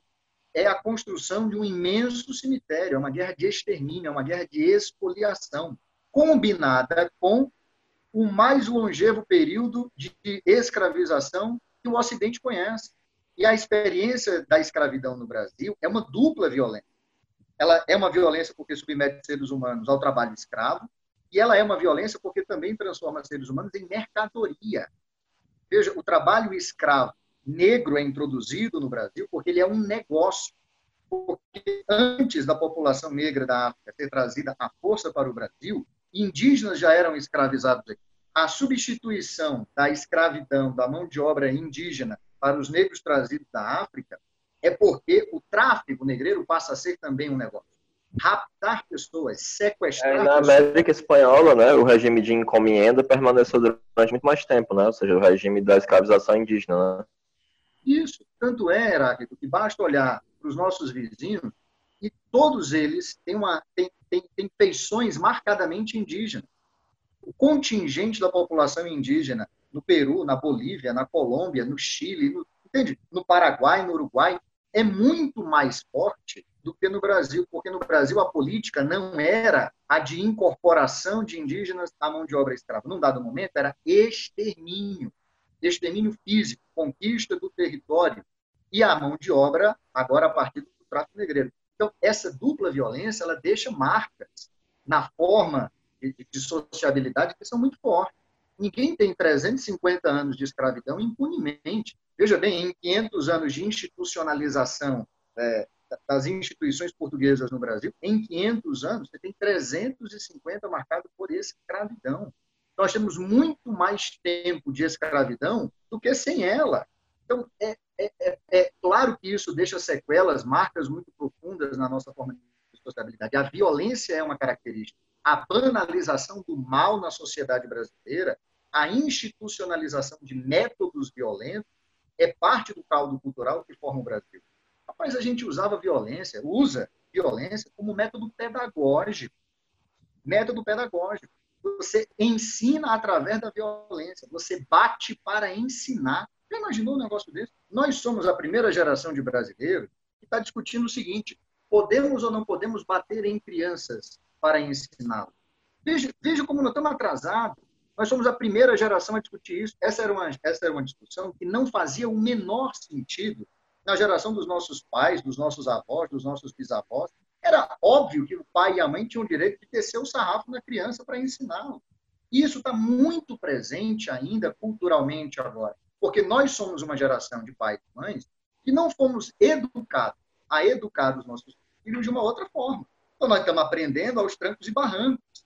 Muitos entre nós ainda dizem, não, mas uma palmadinha leve não faz mal. Outros dentre nós dizem, não, nem a palmadinha leve pode. Por quê? Porque durante todo o período anterior, bater fazia parte até da educação formal escolar. Professores podiam bater em alunos. Então, no Brasil tinha uma, tem uma frase muito frequente que diz que o que dinheiro e peia não resolver é porque foi pouco.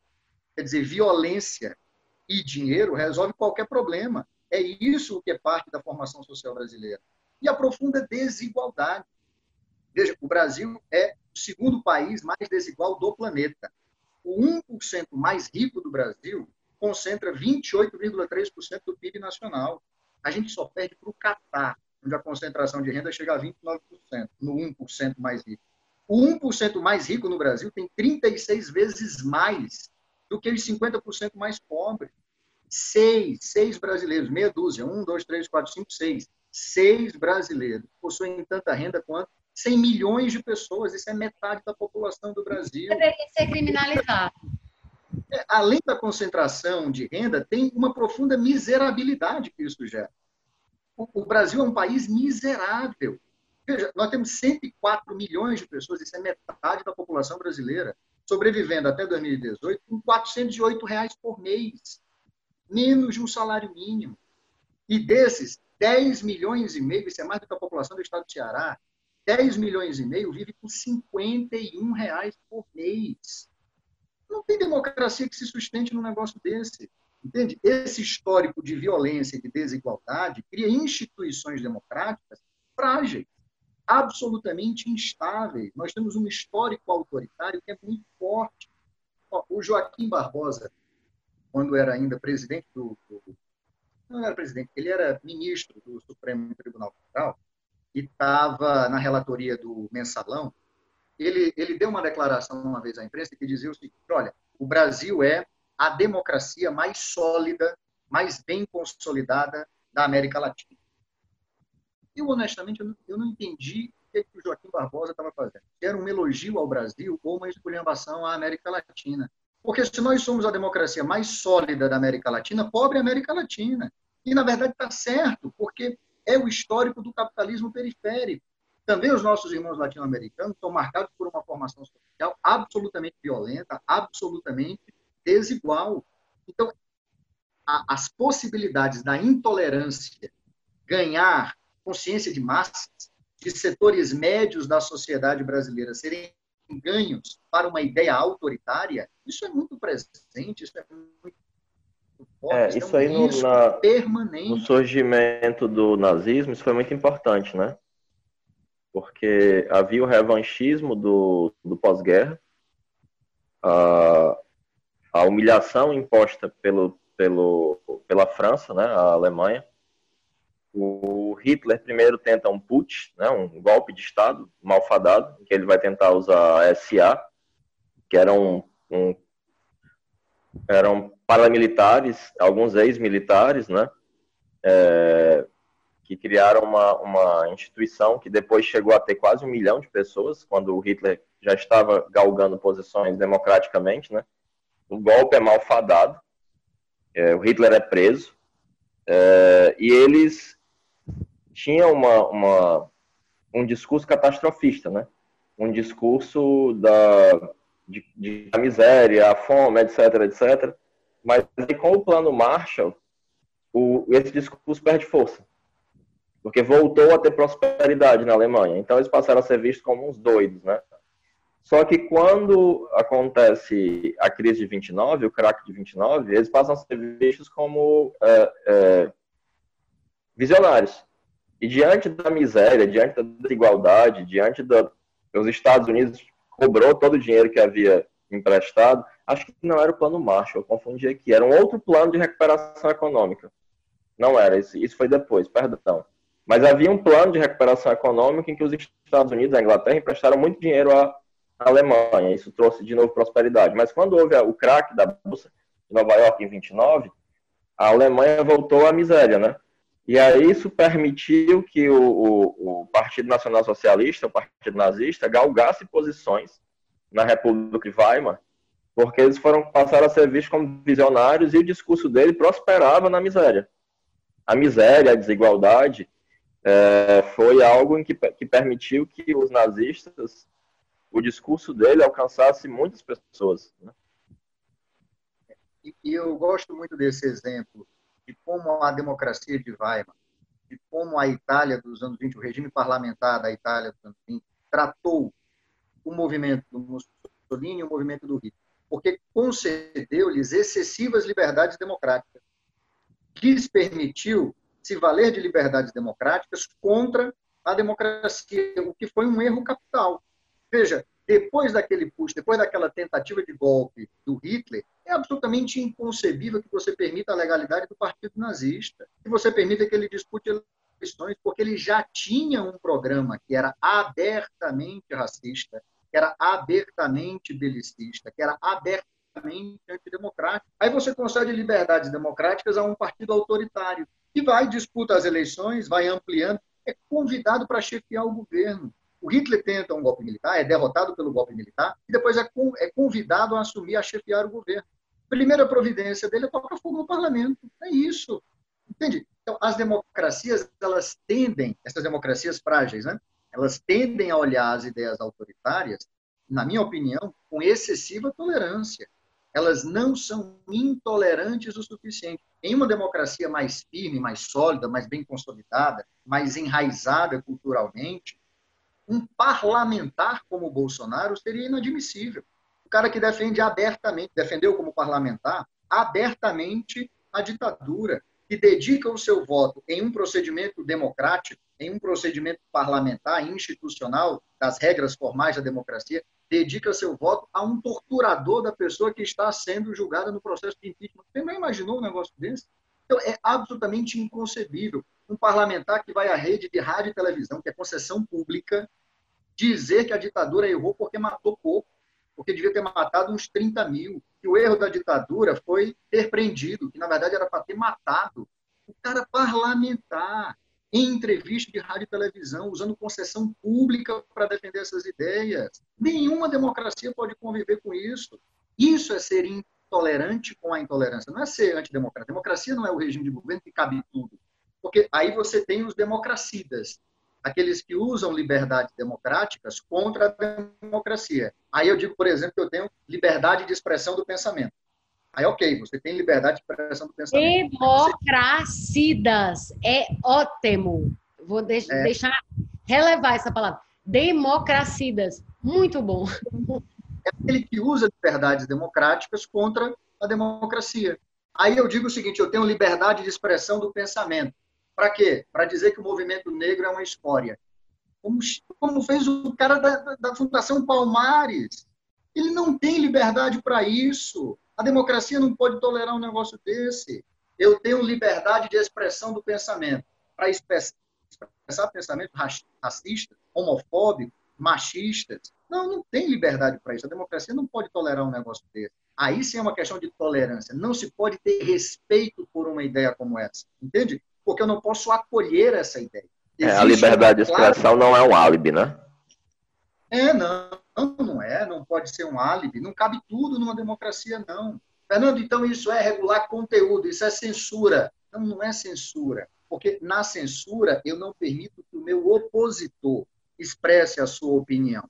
Mas entre mim e o meu opositor existe um acordo mínimo de respeito às regras democráticas, institucionais. Então, embora a gente pense de maneira divergente e oposta, temos ambos a mesma liberdade de expressão do pensamento. Mas na hora que o meu opositor defende me exterminar enquanto oposição, eu não posso dar a ele liberdade para expressar o que ele pensa. Está errado. Então, a democracia de Weimar foi excessivamente tolerante. O sistema parlamentar. É, Fernando, aproveitando que você é advogado também, eu queria te perguntar uma ah. coisa que eu acho que talvez seja informativo para os nossos é, ouvintes, né? Eu, eu tenho uma postura quase antropológica com os bolsonaristas, né? Quando alguém me diz que é a favor do Bolsonaro, eu paro de argumentar e pergunto, por quê? Hum. Eu quero tentar entender. E uma das coisas que eu já ouvi várias vezes é que assim, não, ele é um cara. Ele pode dizer e fazer o que ele quiser. E uma vez no meu canal, uma pessoa veio argumentar que o Bolsonaro podia dizer o que ele quisesse. Aí eu disse, não pode. Porque ele está sobre a lei, uma lei do crime de responsabilidade que apenas as pessoas do executivo respondem a essa lei, porque a punição é a perda de mandato. É, e é que, por exemplo, você, né, aí você podia. É, é uma das coisas que as pessoas não entendem, assim, acha que a liberdade de expressão permite que, por exemplo, o Bolsonaro, como ele é um cara, diga qualquer coisa, inclusive diga que é bom fechar o Congresso, ser contra o parlamento, que pode fazer um golpe, né? Mas você podia explicar para os nossos ouvintes como é que funciona isso, porque aí já tem uma restrição dentro do jogo democrático de que o presidente, por lei, responde por crime de responsabilidade se ele falar contra a União. É, na verdade, em um Estado de direito, em um regime democrático, não há direitos, liberdades, garantias que sejam absolutas. Então, sim, é verdade que você pode expressar livremente o seu pensamento. Mas essa não é uma liberdade absoluta. Existem duas restrições à liberdade de expressão do pensamento. Primeira delas, a proibição do anonimato. Você não pode expressar de maneira anônima o seu pensamento. E por que não? Por conta da segunda restrição. A segunda restrição é o respeito à dignidade da pessoa humana e o regime democrático que o sustenta. Então, você precisa ser passível de responsabilização por aquilo que você fala pela expressão das suas ideias, das suas convicções. É por isso que tem direito de resposta, é por isso que tem indenização por dano moral e material, é por isso que existem os crimes de injúria, de calúnia, de difamação. Então, você não pode usar uma liberdade democrática, liberdade de expressão do pensamento, contra um dos fundamentos da democracia, que é a dignidade da pessoa humana. Eu não posso usar a liberdade que a democracia me dá contra a própria democracia. É como se eu dissesse o seguinte: eu tenho o direito democrático de defender a ditadura. Não, você não tem. Para defender a ditadura, você não tem. Porque a democracia não pode permitir regras, permitir é, leis que possam ser interpretadas contra a própria democracia. E no caso do Bolsonaro, e aí não é só o Bolsonaro, era todos os agentes públicos são passíveis de responsabilização. Porque eles exercem um poder que, na ideia de república, ele não pertence ao indivíduo, não pertence à pessoa, ele pertence ao povo. Naquela história de que todo poder emana do povo e etc. Né? Então, nesse caso, de como o poder emana do povo, ele tem que prestar contas dos seus todo e qualquer agente do executivo, do legislativo, do judiciário, e ele é passível de uma responsabilização que é administrativa, ele pode perder o cargo, o emprego, a função, o mandato. Ele é uma, também uma responsabilização civil, ele pode ser obrigado a reparar danos é uma responsabilização criminal e é também uma responsabilização política. Então vamos lá. Se você não é um agente público, você tem uma liberdade de expressão do pensamento e uma liberdade de, de conduta maior do que a de um agente público que está submetido a regras mais rígidas, né? Então tem essa diferença entre a liberdade de expressão do Bolsonaro e a sua liberdade de expressão, a minha, da pátria, dos ouvintes. Nós não somos representantes do Estado Nacional Brasileiro, nós não somos comandantes supremos das Forças Armadas, nós não chefiamos a função executiva do Estado. Então, é evidente que sobre esses agentes públicos existem maiores, mais severas restrições do que aquilo que existe para a gente. Não é, não é um pode tudo. E, e sobre. É, é mais exigido, né? É mais exigido deles que, tipo assim, é duplamente exigido, né? É, e tem uma outra característica democrática que, que é muito frequentemente confundida nos dias de hoje, que é o seguinte: ele foi eleito por 57 milhões. Se todo o poder emana do povo e o povo quer uma ditadura, então isso seria democrático. É um argumento que a gente ouve com frequência em relação a 64. Aqueles que defendem o golpe militar em 64 dizem o seguinte: não, mas o povo quis. O povo foi para as ruas. Veja o editorial dos principais jornais brasileiros na época. A OAB queria o, golpe, a CNBB queria o golpe, a imprensa queria o golpe, teve manifestação de milhares de pessoas nas ruas querendo o golpe. Tem que tomar cuidado com isso, porque democracia também não é só vontade da maioria, não. E olha que curioso, a gente cresce aprendendo isso, né? A gente cresce aprendendo que se a vontade da maioria é democrática, a gente bota um sinal de igual entre as duas coisas. É muito frequente você defender uma decisão dizendo assim, não, a maioria decidiu, é democrático, acabou. Está errado, porque se a maioria decidir me quebrar de porrada, é democrático isso? Só porque a maioria decidiu? Está errado. A vontade da maioria não necessariamente é democrática, porque senão você vai ter que me dizer que o nazifascismo foi democrático, porque aquilo foi um movimento de massas. Entende? Aquilo engajou a sociedade alemã, engajou a sociedade italiana.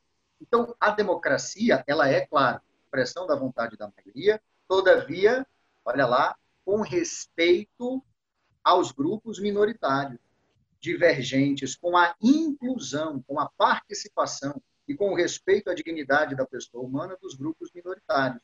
Então, na hora em que um presidente da República defende um golpe militar e argumenta que a maioria está com ele, cuidado. Isso não necessariamente significa ser democrático. Significa dizer que a maioria, que é sempre eventual, quem tem maioria hoje pode não ter amanhã. Eu gosto muito de uma frase do, do Ulisses Guimarães sobre essa história de voto. Sempre que me Adoro. falam sobre Sempre que me falam sobre a história de voto, eu tenho. Quando dizem, mas o Bolsonaro tem 57 milhões de votos. Ele não tem, ele teve no passado. Mas a eleição agora, eu não sei que resultado teríamos, eu sei que ele teve 57 milhões de votos. Então isso não pode ser um álibi para que ele possa fazer o que ele quer. Numa democracia, nem a maioria pode tudo. Numa democracia, existem coisas que a maioria não pode. Isso diferencia também o regime ditatorial do regime democrático. Olha só, num regime autoritário, a maioria determina o que, a minoria pode ou não pode fazer. Num regime democrático, é a minoria que diz não à maioria. É o respeito à dignidade das minorias, a sua integridade física, a sua integridade moral, a sua integridade política, econômica, social, que estabelece limites à atuação da maioria. É por isso que a Constituição tem cláusulas pétreas. Veja, é difícil mexer na Constituição, você precisa de uma maioria parlamentar bastante expressiva. Mas mesmo que você tenha essa maioria parlamentar, você não pode mexer em tudo, porque existem coisas que são absolutamente indispensáveis ao regime democrático. Então, essa história de que eu tenho liberdade de expressão, o povo está comigo, isso tudo é retórica autoritária. Isso tem nada a ver com democracia. Absolutamente nada a ver com democracia. Isso é demagogia, que é um outro risco completamente diferente. Por que, que o Platão fazia críticas ao regime democrático? Ele diz o seguinte: olha, o povo, em geral, pode ser seduzido pelo demagogo. E é fácil seduzir o povo com um discurso demagógico. E aí, se a democracia for só a democracia instrumental, contar garrafas, contar as pedrinhas, quem tem mais voto, quem tem menos voto, você estabelece a ditadura da maioria sobre a minoria. O que é um outro discurso muito frequente no Brasil. O discurso de que a minoria não pode estabelecer uma ditadura no Brasil. Ditadura da minoria. Não existe ditadura da minoria em canto nenhum do mundo. Nunca existiu. Nunca existiu. da ditadura gaysista, é? Tá falando da ditadura gaysista? É, a ditadura gaysista, por exemplo. Entende? Não tem existido nenhuma ditadura de grupo minoritário sobre grupo majoritário. Nos regimes autoritários, são as minorias que são perseguidas. No regime democrático, os direitos das minorias são preservados. É outra coisa completamente diferente. Agora, isso, para que você tenha uma, uma vivência, uma cultura democrática, isso leva gerações, leva muito tempo. Ó, dia desse, tem que me alongando, me desculpem. Esses dias o general Heleno tem postado no Twitter, toda manifestação de turma da AMAN em apoio, em solidariedade a ele, ele posta um agradecimento no Twitter. Não sei se vocês estão acompanhando. Aí ele postou de uma turma formada em 72. Né? E aí ele diz assim, olha, vocês que, assim como eu, defendem os valores, vocês me ensinam e são fonte de inspiração para os meus valores democráticos. Rapaz, uma turma formada na AMA em 72, concluindo, concludente em 72, é uma turma formada entre 68 e 72. O auge da ditadura no Brasil, o auge do autoritarismo. O que, é que essa gente tem a ensinar sobre democracia? Nada, rigorosamente nada. Ó, eu tenho 40 anos de idade. Eu sou a primeira geração de, da, da turma do direito formada na democracia. Isso é muito pouco. Por que, que eu sou a primeira geração formada? Porque é o seguinte: os meus professores tiveram professores formados na ditadura. Então, hoje, os meus alunos na URCA são a primeira geração de brasileiros, desde a redemocratização do país, cujo professor, eu, fui formado por professores formados na democracia. Isso é muito pouco para que você consolide instituições democráticas, uma cultura democrática, entende? Isso mostra só a fragilidade do nosso regime. E o quanto a intolerância ela é perniciosa, ela é perigosa, e ela tem que ser combatida assim com, com vigor. Não é com nota de repúdio, é com ação. Chega de nota de repúdio, rapaz. A democracia brasileira está tá num impasse, ela está diante de um risco que notas de repúdio não resolvem. É necessário que as instituições ajam, estabeleçam limites.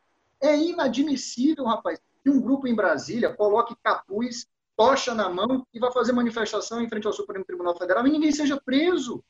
É inadmissível um negócio desse. Um acampamento armado, grupos paramilitares se organizando.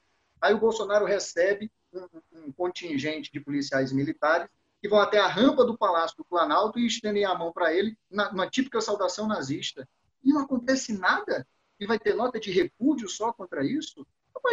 Com quantas notas de repúdio se fazem um regime nazifascista? É, é essa a questão. Está na hora de parar com nota de repúdio e passarmos à ação. Entende? Então, veja, com todos os problemas e com todas as críticas que você possa ter é, de método de organização, de programa, do, dos movimentos antifascistas que começaram a acontecer no Brasil, isso é o que de mais progressivo aconteceu nos últimos anos, porque significa um não à movimentação neofascista que acontece no Brasil hoje.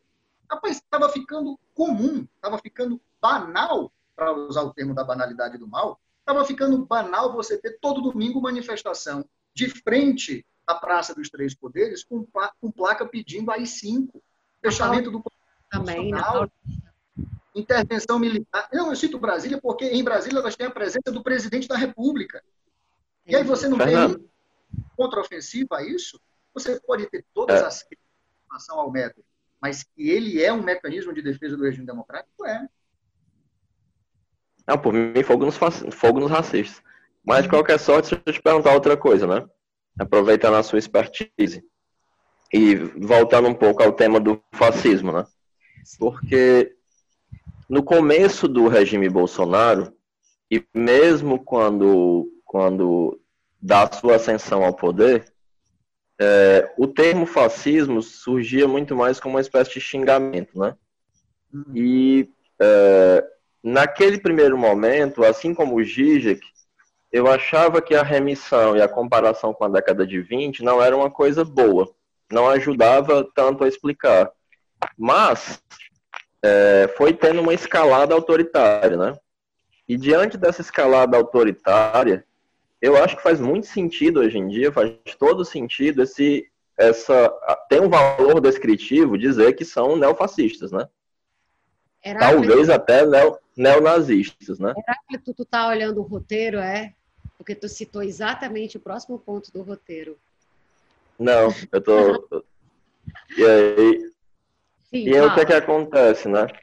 Na tua perspectiva, quais são a, a, os pontos de, de interseção e de distanciamento né, entre o que está acontecendo agora e os regimes é, fascistas da década de 20, né? seja o italiano ou seja o, o alemão. Né? Eu acho que o fascismo é um fenômeno que está historicamente localizado. Então, ele está historicamente localizado na Europa no começo do século passado. E tem condições históricas para o seu desenvolvimento que a gente vai encontrar ali.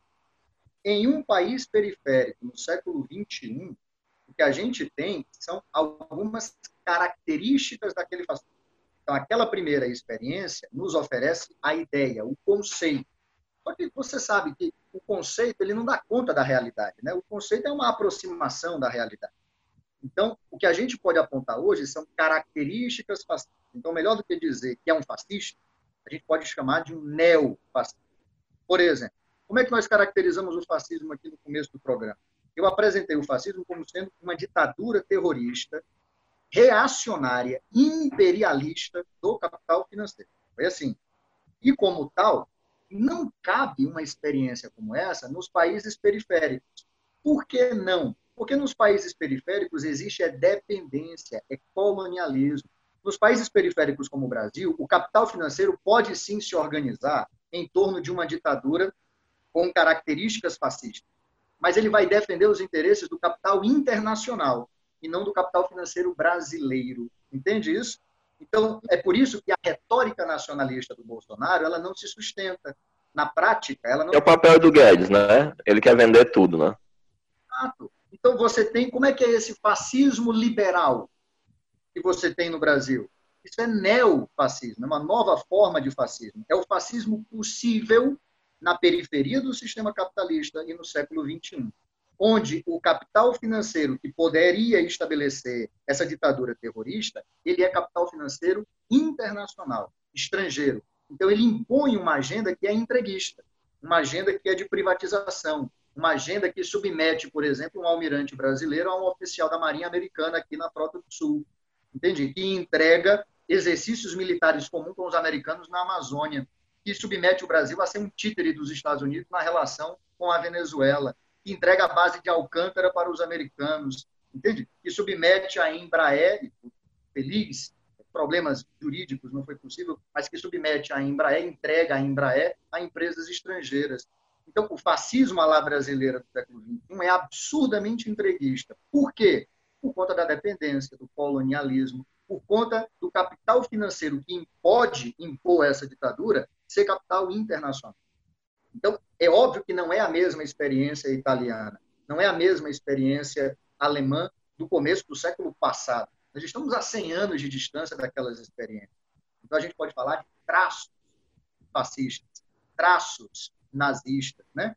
É, há uma reprodução do método de terror, do método de propaganda, da falsificação histórica, do discurso autoritário, de práticas racistas, do anticomunismo ferrenho. Vamos lembrar que no começo do programa eu disse que o inimigo número um do nazifascismo são os comunistas, é a organização dos trabalhadores.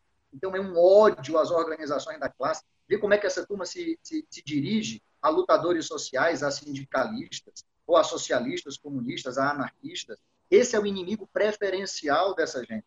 Por isso os liberais aplaudem o governo do Bolsonaro, porque é a agenda liberal associada com a política de terror, de defesa do autoritarismo. Né?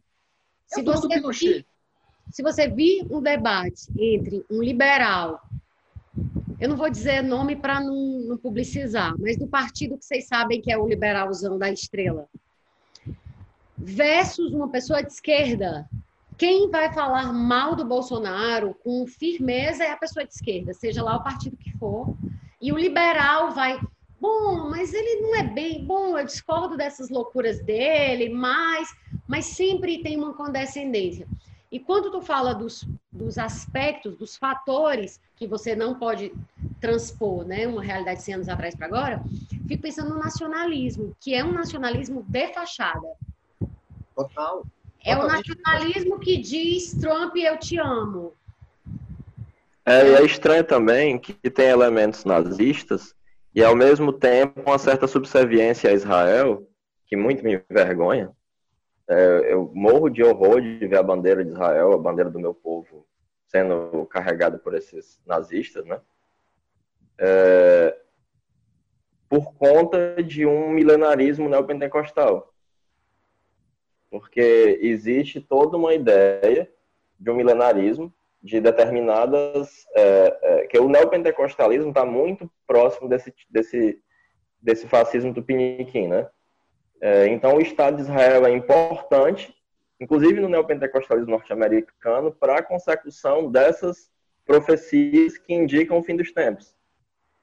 E aí há um certo é, é, é amor por Israel, apesar de que o ex-secretário de Cultura, Alvin, faz um cosplay, cosplay de Goebbels, né? E imita abertamente o, o, o discurso né, do, do, do principal do, do, principal arquiteto da, da ideolo, não da ideologia, mas da comunicação nazista, né? Eu acho que isso aí que o Heráclito está falando, quer dizer, eu vejo essa aparente contradição, quer dizer, essa contradição né, de antissemitismo com, ao mesmo tempo, veneração de Israel, se encaixa muito no que o Reich fala sobre o fascismo, como um monte de contradições é, por definição. É tanto que o Reich fala o tempo todo da. Ele fala muito desse aspecto de irracionalidade e de contradição presente. Eu acho que no caso brasileiro, esse exemplo, esse aspecto que o Heráclito fala se encaixa muito nisso. Assim. É aquela história. É nacionalista, mas paga pau para os Estados Unidos é nacionalista, mas está lá a mulher de, de taco de beisebol e bandeira dos Estados Unidos e bandeira brasileira, sabe? Tem, tem umas linhas nazi, porque nada mais contraditório do que um nazista caboclo, cafuço, mameluco, sabe? Mulato, e ao mesmo tempo paga pau para Israel. Então, assim, eu acho que é, tem muito a ver com esse discurso é, é, sem pé nem cabeça, que, que eu vejo que, que assim, que pelo menos o Reich ele coloca muito em, em exemplo do próprio nazismo. É, e o, o discurso neopentecostal, ele tem um mal disfarçado, a, abertamente homofóbico, mas tem um mal disfarçado racismo, né? Primeiro no ataque às religiões de matriz africana, com a demonização das religiões de matriz africana, mas e aí você tem uma declaração. Faz, viu? Isso o catolicismo também faz. É, é, uma coisa que eu acho que é do cristianismo de forma geral, isso. Essa é, é mas aparece com mais força nesse neopentecostalismo maluco, né? E é, você tem uma fala do Feliciano chamando os povos africanos de povos amaldiçoados, né? Isso. Por conta de uma passagem da Torá que poderia ser feita uma leitura de que são resultados de uma toda uma que foi utilizada, inclusive, pelo cristianismo católico para justificar a escravidão negra, né? É, eu quando entra nessa coisa da, da religião, para mim, eu, eu, vejo tanto religião como disputa de poder que aí eu não consigo nem, enfim, é difícil. De é, e a, você vê que há um, há um componente racista também, né? De combater fortemente o movimento negro, é, de você ter a cooptação de negros para fazer esse papel de capitão do mato, né? Vide aí o Holiday, vide aí o rapaz hoje em dia que, que comanda a, a Fundação Palmares, a declaração que o Fernando trouxe à memória no começo, né? Dele dizer que os, o movimento negro é uma escória, esse tipo de coisa, né? Que é, é, é muito, é, é muito mais próximo até dos white supremacists norte-americanos do que a maneira como se dá de, uma, de forma insidiosa é, o racismo no Brasil de uma, mais corriqueiramente, né? É, sobre... Oi. Essa associação dos, das igrejas neopentecostais é, com o governo. Não porque alguém de, de, de religião neopentecostal não possa ter uma opinião política e ter as liberdades democráticas. Não se trata disso. Mas se trata de fundamentar o poder político através de uma ideia religiosa. Esse é o problema.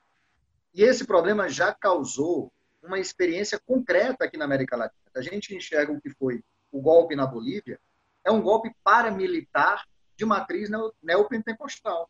Então, as polícias locais dão um golpe no Evo Morales com a arma na mão e a Bíblia na outra. Então, eles tomam posse do palácio presidencial e se ajoelham no chão, abrem a Bíblia, colocam um fuzil do lado da Bíblia e vão rezar. Entende? Então, fundamentar o poder político em uma ideia religiosa é que é o problema. Não é você ter uma religião. A democracia, obviamente, permite que você tenha liberdade religiosa e de qualquer religião. Não é, não é esse o problema. Mas o problema é quando você fundamenta um poder laico, um poder político, um poder civil, em algo que é metafísico. Entende? Sim. Numa religião. Quando você transforma o líder político num totem que, que passível de adoração. Então eu não tenho mais uma liderança política, eu tenho um mito. Aí você acabou com a política. Não, não há mais possibilidade de diálogo racional da política no sentido racional se o teu líder religioso é um mito é um totem digno de adoração. Entende? Se ele está predestinado por Deus para governar. Não tem discussão racional possível. Esse é o problema. Aí você vê um elemento reacionário, né? Porque você retorna ao ah. período anterior às revoluções burguesas. Você retorna ao ancião regime e a justificativa divina do poder dos reis, né? Exatamente. Eles governavam porque eles, eles tinham o direito divino de governar, né? Então, toda essa fraseologia pode ser qualquer coisa, menos democrática, menos nacionalista. Não é. E ela não é nacionalista porque o Bolsonaro é um entreguista. Não, não é isso. O problema não é o Bolsonaro que é entreguista. O problema é que o capital financeiro brasileiro ele é dependente e subordinado do capital internacional. Cadê a nota da Febraban contra a escalada autoritária do Bolsonaro? Cadê a nota da Fiesp contra a escalada autoritária do Bolsonaro? Da Firjan contra a escalada autoritária do Bolsonaro? Não tem. Eles apoiam ainda esse governo. E enquanto seguirem apoiando esse governo, eles estão apoiando um projeto que é abertamente autoritário. Agora, entende? Enquanto a burguesia brasileira não rompe com o governo, fica difícil. É esse o papel que os liberais hoje cumprem no apoio ao governo do Bolsonaro. É, não existe possibilidade de você criar no Brasil hoje uma grande frente antifascista, porque setores importantes da burguesia brasileira não romperam ainda com o governo. Romperam de, de, de goela, de, de bravata, mas o projeto político que o Bolsonaro representa, enquanto o Bolsonaro conseguir entregar, eles estão com ele. Então, a burguesia brasileira prepara todo um plano B. Então, ela já pousou a espada de Damocles sobre a cabeça do Bolsonaro. Entende? Com ações da Polícia Federal, ações no Supremo Tribunal Federal, ações no TSE, então, está tudo preparado. Se a institucionalidade da democracia representativa, liberal burguesa, quiser, ela tem meios para a destituição do Bolsonaro. Agora, o que vai definir isso é luta social, é correlação de forças, é política que vai definir o rumo desse governo. Então, o cenário está em aberto. Então, a democracia pode ser preservada e repactuada no Brasil? Pode. Mas nós podemos descambar para um novo período de ditadura? Podemos também, é claro a história não está fechada. Né? Nós estamos num palco aberto. Nós estamos no desenrolar do processo. Eu classificaria Fernando, esse. Diga. Você acha que a, a saída do Moro né, e o ocaso do lavajatismo, bem como a separação do lavajatismo da, da, do bolsonarismo, né, já coloca, por exemplo, o Ministério Público e setores da burguesia brasileira afastado do, do, movimento bolsonarista, ou tira, por exemplo, uma parte considerável, uma fatia grande da classe média do bolsonarismo? Bolsonaro, ele é fruto do lavajatismo, né? E o lavajatismo, vamos, vamos explicar o que é que eu estou me referindo com essa, com essa expressão. É uma luta moralista que desconhece limites institucionais. Então, o moralismo é elevado à enésima potência e, em nome do combate à corrupção, eu posso qualquer coisa. Isso é o que eu estou chamando de lava-jatismo. Veja, o combate à corrupção é um justo anseio da sociedade. Entende? principalmente dos setores médios da sociedade. É, é, então, esse, essa ideia de que o combate à corrupção tem que ser a ferro e fogo, ok. Mas na hora que você diz assim, na hora que o Intercept Brasil começou a vazar as ilegalidades da operação, e você escutava a gente dizendo o seguinte: minha admiração pelo Moro aumentou. Ué, aumentou por quê? Porque os vazamentos só demonstraram que ele fez, olha só, o que podia e o que não podia para combater a corrupção. Ora, na hora que eu permito que você faça o que não pode, em razão de fins que eu acho justificáveis, isso não é mais o combate à corrupção em termos democráticos. Isso é um moralismo até autoritário. Quando esse moralismo autoritário rompe com o bolsonarismo, é evidente que isso causa um dano à base social do Bolsonaro.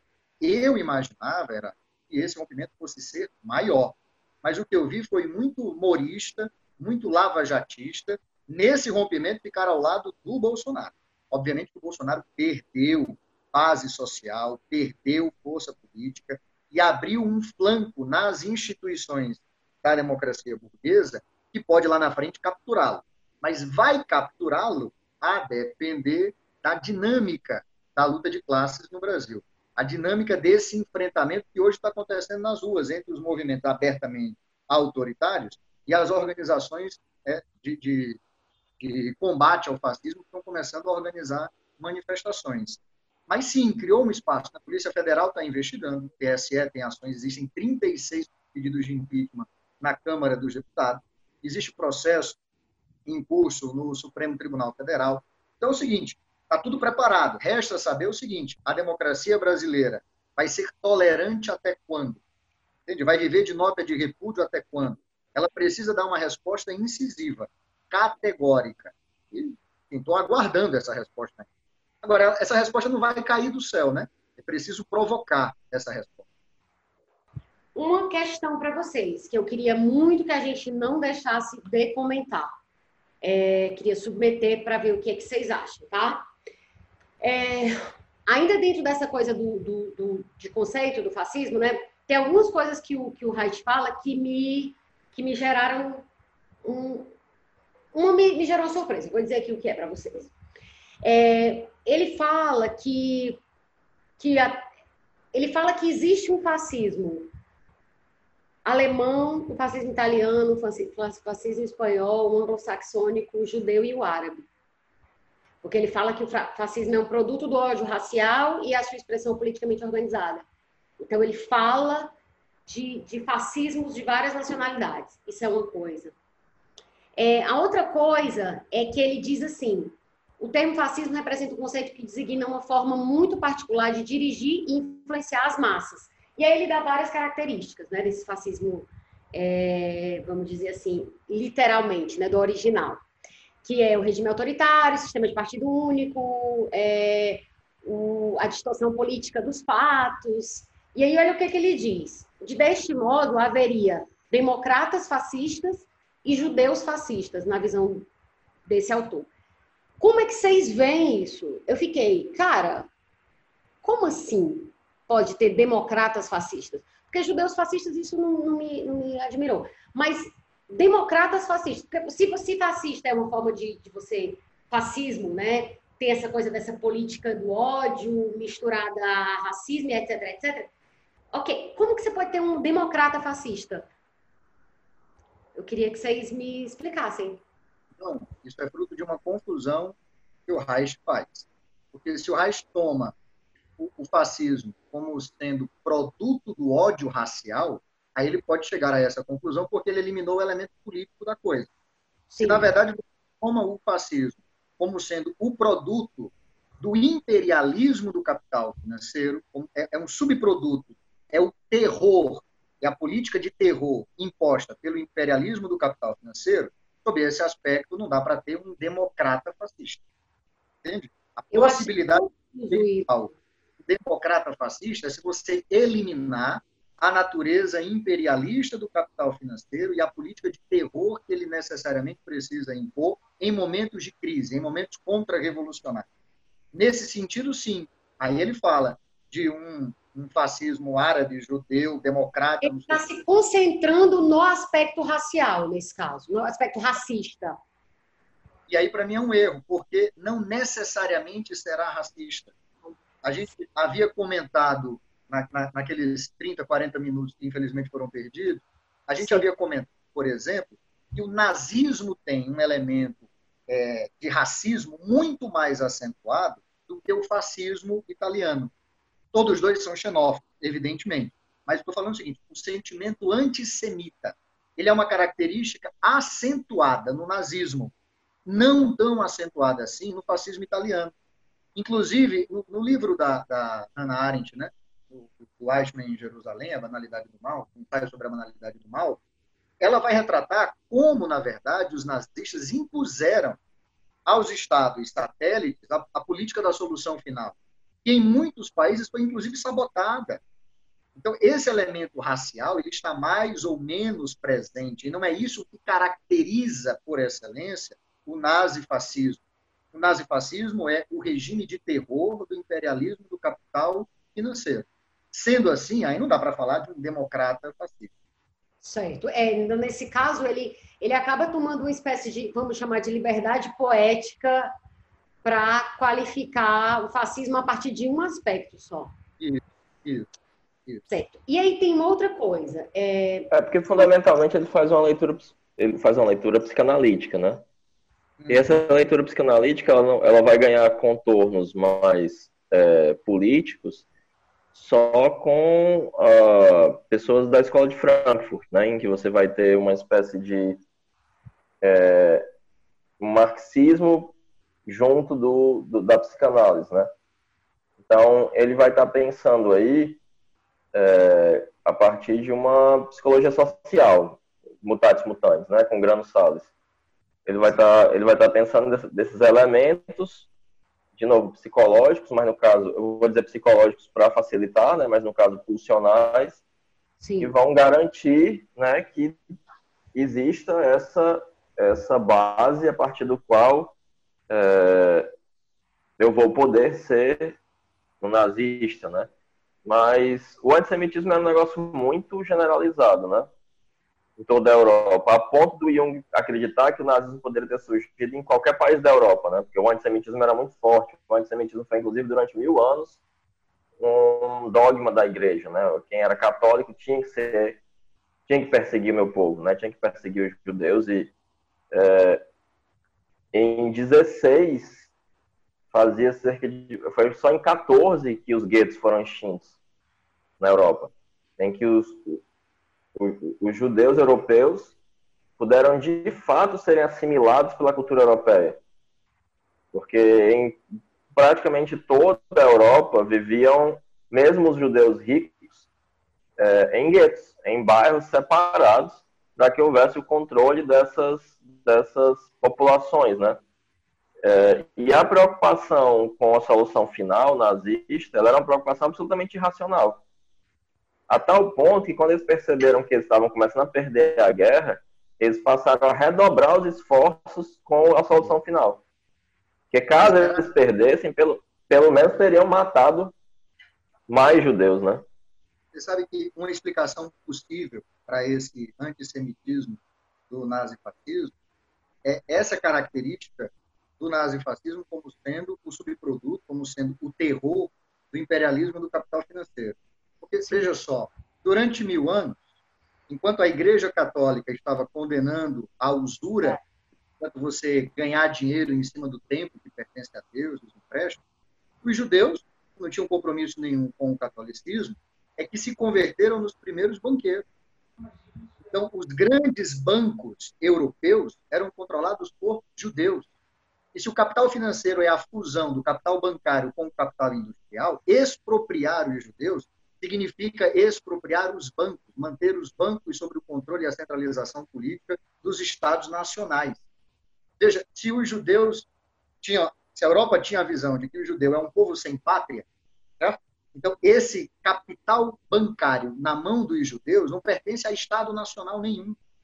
O Estado nacional nazifascista se ele é produto do capital financeiro na sua fase imperialista, ele precisa centralizar esse capital, assumir o controle sobre esse capital, expropriando os judeus. Não é por outra razão o ódio nazista aos judeus. eles são responsabilizados pela, pela derrota na Primeira Guerra Mundial porque argumentam o seguinte: eles deixaram de nos financiar. Eles financiaram os países vencedores da guerra, transferiram capital para a Inglaterra, transferiram capital para os Estados Unidos, transferiram capital para a França. Então você primeiro expropria, tira absolutamente tudo o que o povo judeu tem e a partir daí a exterminação física, né? Isso é muito mais acentuado onde os judeus tinham maior controle do sistema bancário e do sistema industrial. Então, isso era mais forte, por exemplo, na Alemanha do que o que era na Itália. Explica um pouco. É, a Polônia tem uma outra característica. A Polônia desenvolve um sistema fascista que é muito próximo do catolicismo.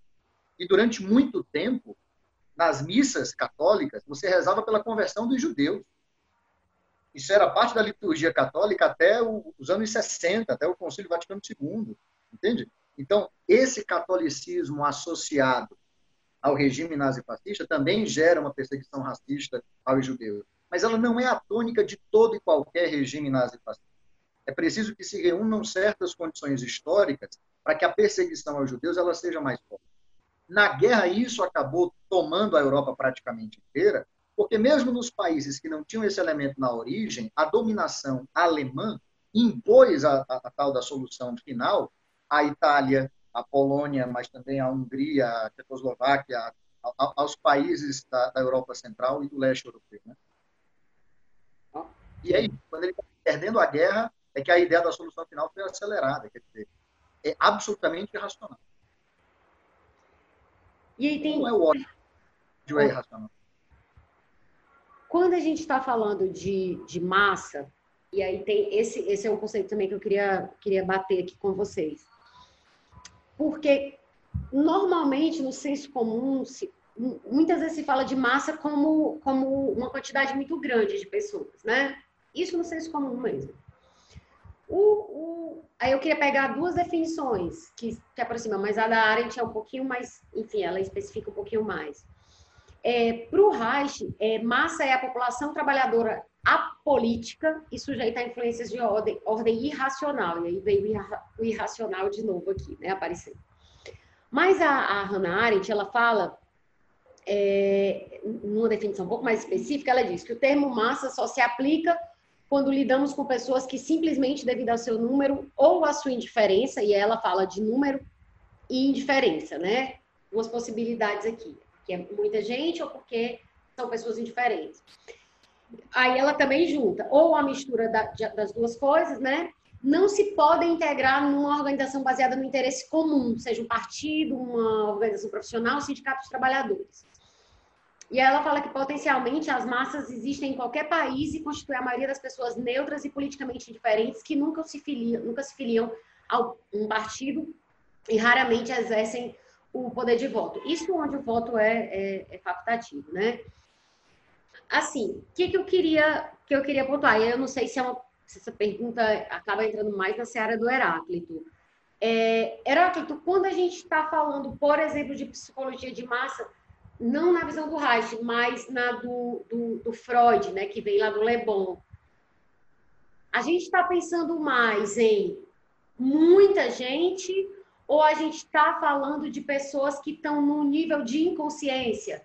que aí eu, eu vou fazer uma aproximação aí com essa indiferença é, a qual se refere a Hannah Arendt e de posturar política que o, o Reich fala. Eu tenho a sensação que está meio parecido aqui com uma, uma, coisa de inconsciência, sabe? De gente que está meio que deixa a vida me levar. Isso dentro do. pensando no, no campo. É. Né? A, a noção do Reich do Freud Oi. Era, tu toca isso depois, Fernando. Eu nem vou te perguntar se tu quer complementar alguma coisa, não. Tu já toca, tá? Ah, tudo bem. Já complementa se quiser, ou contrapõe, enfim, coloca. Pode falar aí depois. A posição do Reich e do Freud nesse livro, ela é intercambiável, né? Como eu disse, ele é estritamente freudiano. Sim. Na... Ele não traz aquela teorização que vai caracterizar seu trabalho posteriormente, né? E aí fica uma coisa bastante diferente do Freud. Mas nesse livro poderia ter sido escrito pelo Freud. Ele é estritamente é, freudiano. O Le Bon, inclusive, o termo que ele usa seria melhor traduzido como multidão do que como massa. Né? Eu não gosto da tradução massa, seria melhor a tradução multidão. Mas Sim. acontece que para o Le Bon, isso vai ser assimilado tanto para o Jung quanto para o Freud, a multidão ela vai propiciar uma inconsciência.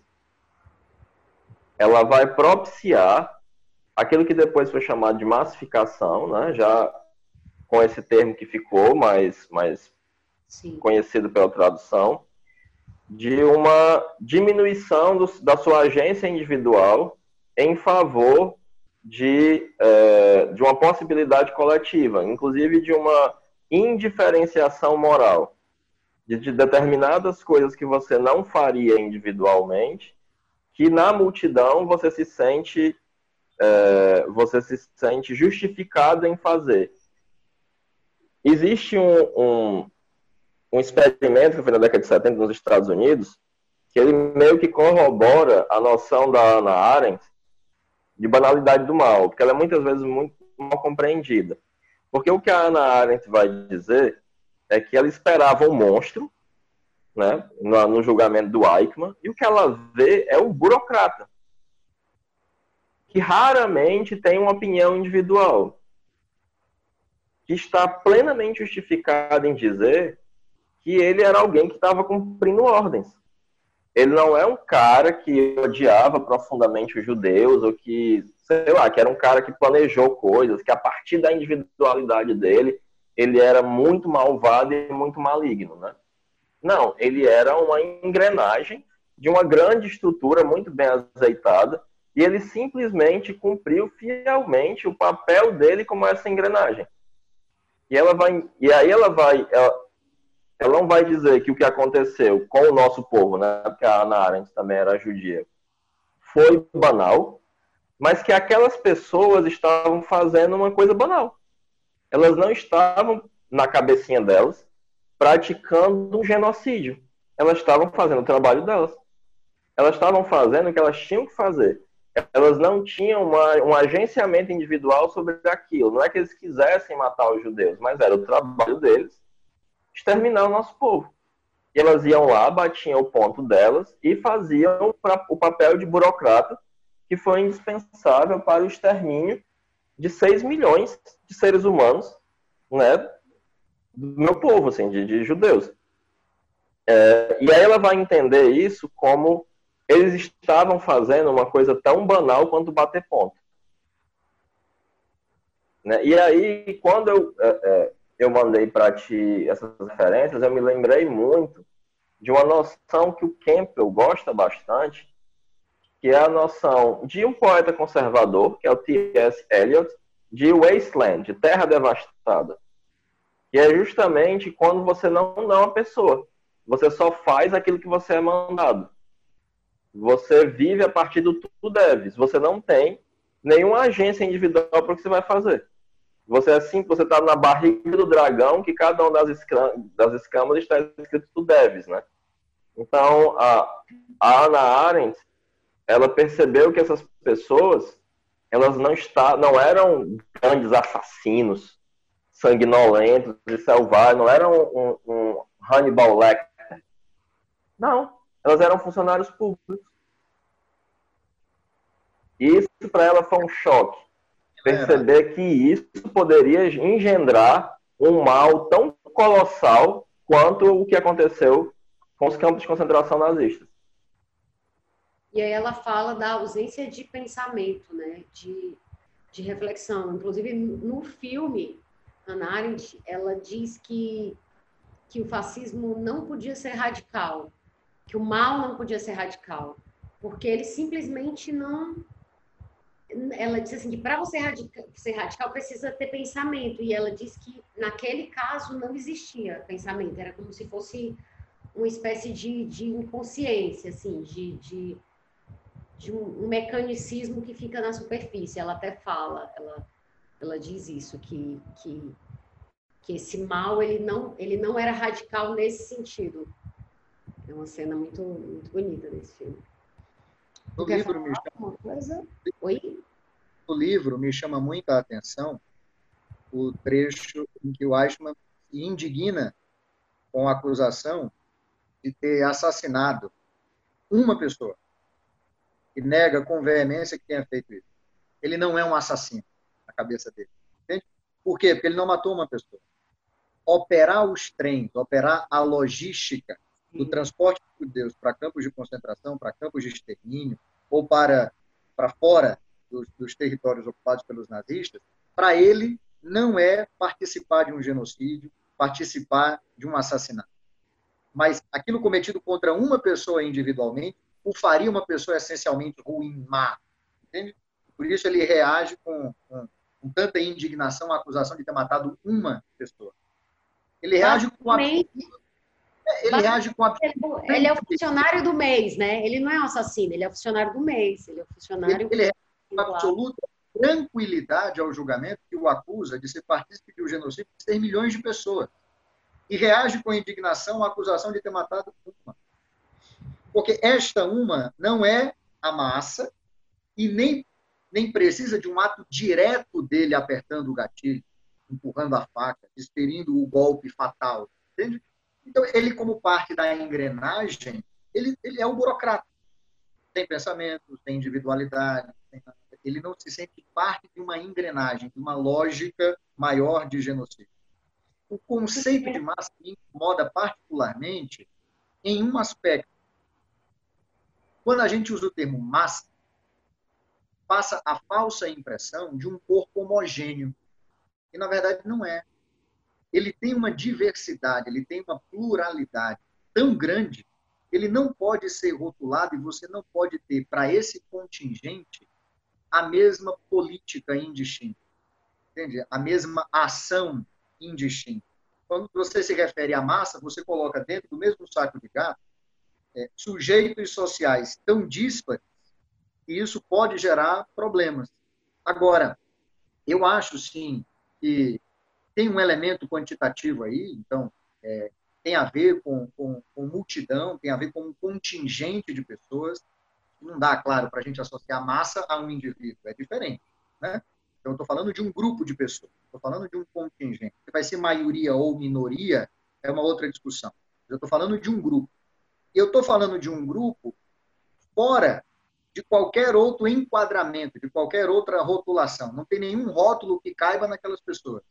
Então, aquelas pessoas não são judeus, aquelas pessoas não são fascistas, aquelas pessoas não são comunistas, aquelas pessoas não são nada. São o quê? É o que sobrou de tudo isso.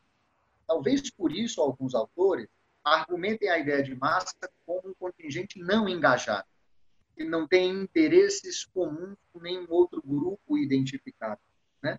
Mas e que por conta disso estão abertos, estão suscetíveis à influência de qualquer outro grupo organizado.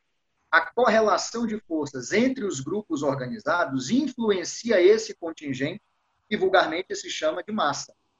Deslocar essas massas, portanto, para uma ou outra posição política pode determinar a sorte de um processo político, a sorte de uma nação, a sorte de um povo. Por exemplo, vamos pegar a situação do Brasil hoje. Quantas pessoas são aquilo que vulgarmente as redes sociais estão chamando de isentão? Não é isso? Não, não sou nem isso nem aquilo, e não se posiciona, e não, e não aceita o rótulo de ser nenhuma coisa nem outra, e está assistindo com uma indignação silenciosa ao que está acontecendo e etc essa pessoa, elas sofrem a influência dos grupos políticos organizados. O grupo político organizado que conseguir deslocar para as suas posições políticas a simpatia desse contingente altera a correlação de forças no jogo e decide a sorte do processo para um lado ou para o outro. Vamos lá. Se os bolsonaristas conseguem convencer e deslocar para as suas posições um contingente expressivo daquilo que a gente hoje chama de massas, e aí as manifestações pró-Bolsonaro, ao invés de ter 20, 100 pessoas, passam a ter um milhão, um milhão e meio de pessoas, isso muda ou não muda a correlação de forças políticas no Brasil? Claro. Se, por outro lado, o movimento antifascista deixa de ser um movimento pequeno, um movimento né, localizado, com poucas pessoas, e passa a influenciar amplos setores. Pessoas que nunca saíram de casa para protestar resolvem aderir a essas manifestações. Isso influencia ou não influencia o processo político? E diz um não claro à escalada autoritária que existe hoje no Brasil. Então, eu estou falando de um grupo que, a preço de agora, não cabe em nenhuma rotulação, em nenhuma definição, que sofre a influência dos grupos organizados e que pode ser deslocado, politicamente deslocado, para essas posições dos grupos politicamente organizados. E isso determina a sorte do jogo. Eu, eu, eu vou fazer uma pergunta agora que eu não sei se, se, se é, é, fruto do meu mau entendimento ou se é porque a questão é realmente complexa ou se são as duas coisas juntas. Quando é, eu, eu vou pegar aqui, quando a gente fala de multidão, necessariamente a gente já está falando de número, né? Multidão não importa se é de multidão de intelectuais ou multidão, não importa se são apolitizados ou apolíticos, multidão a gente está falando de número. Mas pensando sobre esse ponto de vista do, do dessa grande quantidade de pessoas, essa população trabalhadora, trabalhadora apolítica, como fala o Reich, ou desse, desse conjunto de pessoas que, quanto ao número a diferença, digamos, e aí eu vou focar na diferença, eu queria, o que, o que, o que, que na verdade, o que, que eu estou querendo aqui colocar em, em, como problema?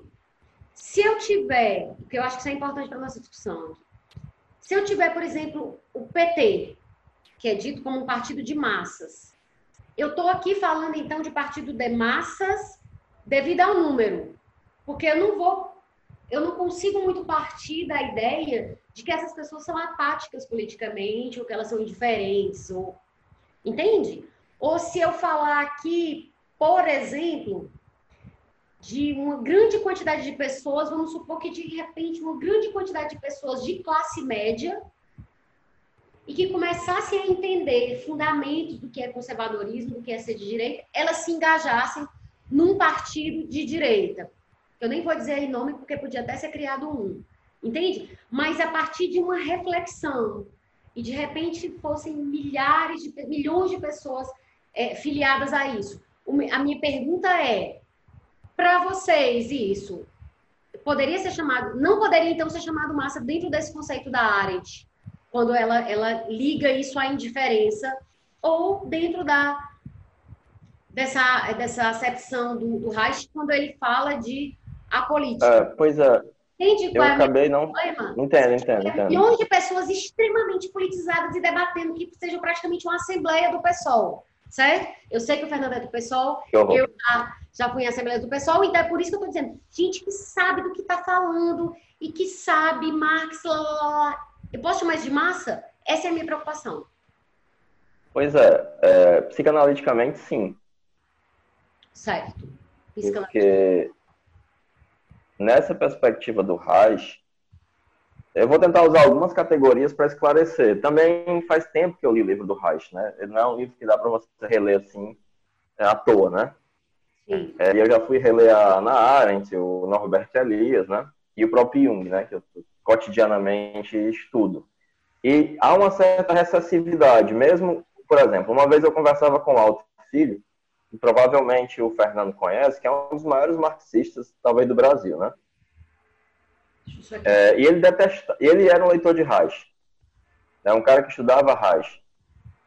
É, e o Alto Filho detestava o uso da, da que, que, o Reich a psicanálise faz, faz, faziam de massas, né? Porque numa perspectiva marxista clássica, as massas são revolucionárias.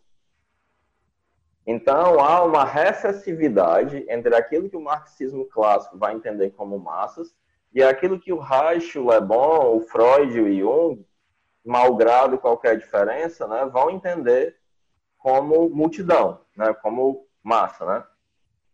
A partir da, da, da tradução que se fez do título em francês do Le Bon. É, mas o que vai caracterizar é, são coisas é, é diferentes, né? Porque quando você tem essa, essa quantidade de pessoas juntas, se eles conseguirem juntos se comportarem como indivíduos, não vai ser uma massa. Mas a questão é que, por que, é que o Freud vai chamar de é, psicologia das massas e psicanálise do eu? Porque ele vai entender que essa quantidade de pessoas vão se comportar como uma só pessoa estúpida. E assim como você pode fazer a psicanálise do eu, você pode entender a psicologia dessa unidade que vai se comportar, como o Jung, para usar a expressão que o Jung gostava, como um animal estúpido e cego. Ele dizia que sem cabeças brilhantes juntam formam só cabeça de bagre. E ele tem todo um discurso muito importante e bastante negligenciado, contrário à massificação. Num livro importantíssimo e muito pouco lido, que eu sempre retomo, que é o Presente e Futuro, ele vai dizer que o que, é que acontece na massificação? Você tem a substituição da razão individual por uma razão de Estado, em que eu deixo de tomar uma decisão a partir da minha bússola moral individual e tomo uma decisão a partir da razão de outrem, que vai ser uma razão coletiva. E isso vai anular a individualidade, né? Que é o que, é, malgrado as diferenças, a Ana Arendt vai enxergar no, no Eichmann, né? Não, eu não fiz nada. Eu, eu por mim, eu não fiz nada. Eu estava lá e estava fazendo, eu nunca matei ninguém. Né? Não há essa sensação de que ele fez alguma coisa de errado. Ele fez o que mandaram ele fazer. Assim como nesse experimento norte-americano, é, faziam um, um jogo de cena para imaginar que estava dando choque nas pessoas. Mas as pessoas eram voluntárias e tinha lá um protocolo e você seguia o protocolo e dava um choque. Aí aparecia a pessoa gritando, gravações né, de alguém gritando e tal. E as pessoas, como estavam seguindo um protocolo, tinham aquilo que fazer, algumas com o coração partido, lágrima nos olhos, tacavam um choque na pessoa. Mas porque o protocolo as responsabilizava com relação àquilo. Então você tem uma coisa micro, né, que na hora em que ela se vincula ao protocolo que é maior do que ela, ela está na mesma psicologia das massas. Assim como pensava né, bom Freud, Reich e, e Jung. Obviamente vai haver uma recessividade com o pensamento marxista, e aí eu vou de novo trazer essa minha conversa com o Alto, porque nessa perspectiva, desde que haja um processo de reificação, a massa ela tem um caráter revolucionário e não reacionário. Sim. Né? É, e por mais que ela seja composta por individualidades, no momento que ocorre esse processo de massificação, essas individualidades, nessa perspectiva, elas são diluídas em um comportamento unificado que vai dar conta da massa como uma espécie de unidade superestruturada. Né? Então, é, é, e mais, o caráter da indiferença dá conta de que ela é movida por não pela política, mas por outros afetos. Como, por exemplo, o ódio racial, como vai é, realçar ou sublinhar o próprio Reich, né? trazendo isso como uma característica crucial. Né? Porque devido a essa indiferença política, são outras pulsões, são outros afetos que vão retornar nessa massa e vão ter sua vazão nessa psicologia específica. Né? Então, mas aí, de novo, isso estabelece uma, uma recessividade entre o pensamento marxista e o pensamento do Reich, que nesse caso não é nem um pensamento reichiano, é uma articulação do pensamento freudiano e de autores que estão ligados à psicologia francesa, que tem essa mesma base, especialmente do Le Bon e do Pierre Janet como se a gente estivesse falando o seguinte: no Marx, massa, pelo menos a princípio, tem um sinal positivo. E nesses autores psi, teria um sinal negativo já de antemão. Seria mais ou menos isso. E aí é por isso que dá esse pau aí do marxista é. com os psi. Exatamente. Ok. Fernando, tem alguma colocação a fazer sobre isso? Se a gente faz a Sim. análise do ponto de vista de classe, conjunto da classe trabalhadora é a massa. Essa quadra histórica faz com que a classe trabalhadora seja o sujeito social possível de revoluções, porque a era das revoluções burguesas ela se esgotou. Por isso a identificação do potencial revolucionário e progressivo das massas. Para o marxismo. Agora, as, o marxismo diferencia as massas do que é uma vanguarda. Qual é a diferença entre os dois? A diferença fundamental é a massa, o conjunto, age em torno não da consciência em si, mas da experiência concreta. São as necessidades mais imediatas que movem esse conjunto, que movem essa massa. E a partir da experiência concreta, elas podem adquirir consciência e se mover agora, não a partir da necessidade imediata, mas da consciência. O que seria essa vanguarda? É um setor da massa que já adquire a consciência e que guia as suas ações não a partir apenas, apenas, e também por isso, mas não apenas a partir das experiências e necessidades concretas e imediatas, mas também da consciência de um projeto político, de uma intervenção, dessa vez racional, planejada, consciente. Então, essa é uma distinção que o marxismo clássico faz. Qual é a grande tarefa das organizações é, revolucionárias? Né? É tentar fazer com que o conjunto da classe trabalhadora, que seguia pelas suas necessidades mais imediatas, mais essenciais, seguiem através da sua experiência até a consciência do programa revolucionário. Sem isso, não, não tem evolução. Não há um determinismo histórico de que as evoluções socialistas elas necessariamente vão acontecer, porque a classe trabalhadora é em si ela tem uma natureza revolucionária. Não. Essas evoluções elas não vão ser vitoriosas desse jeito.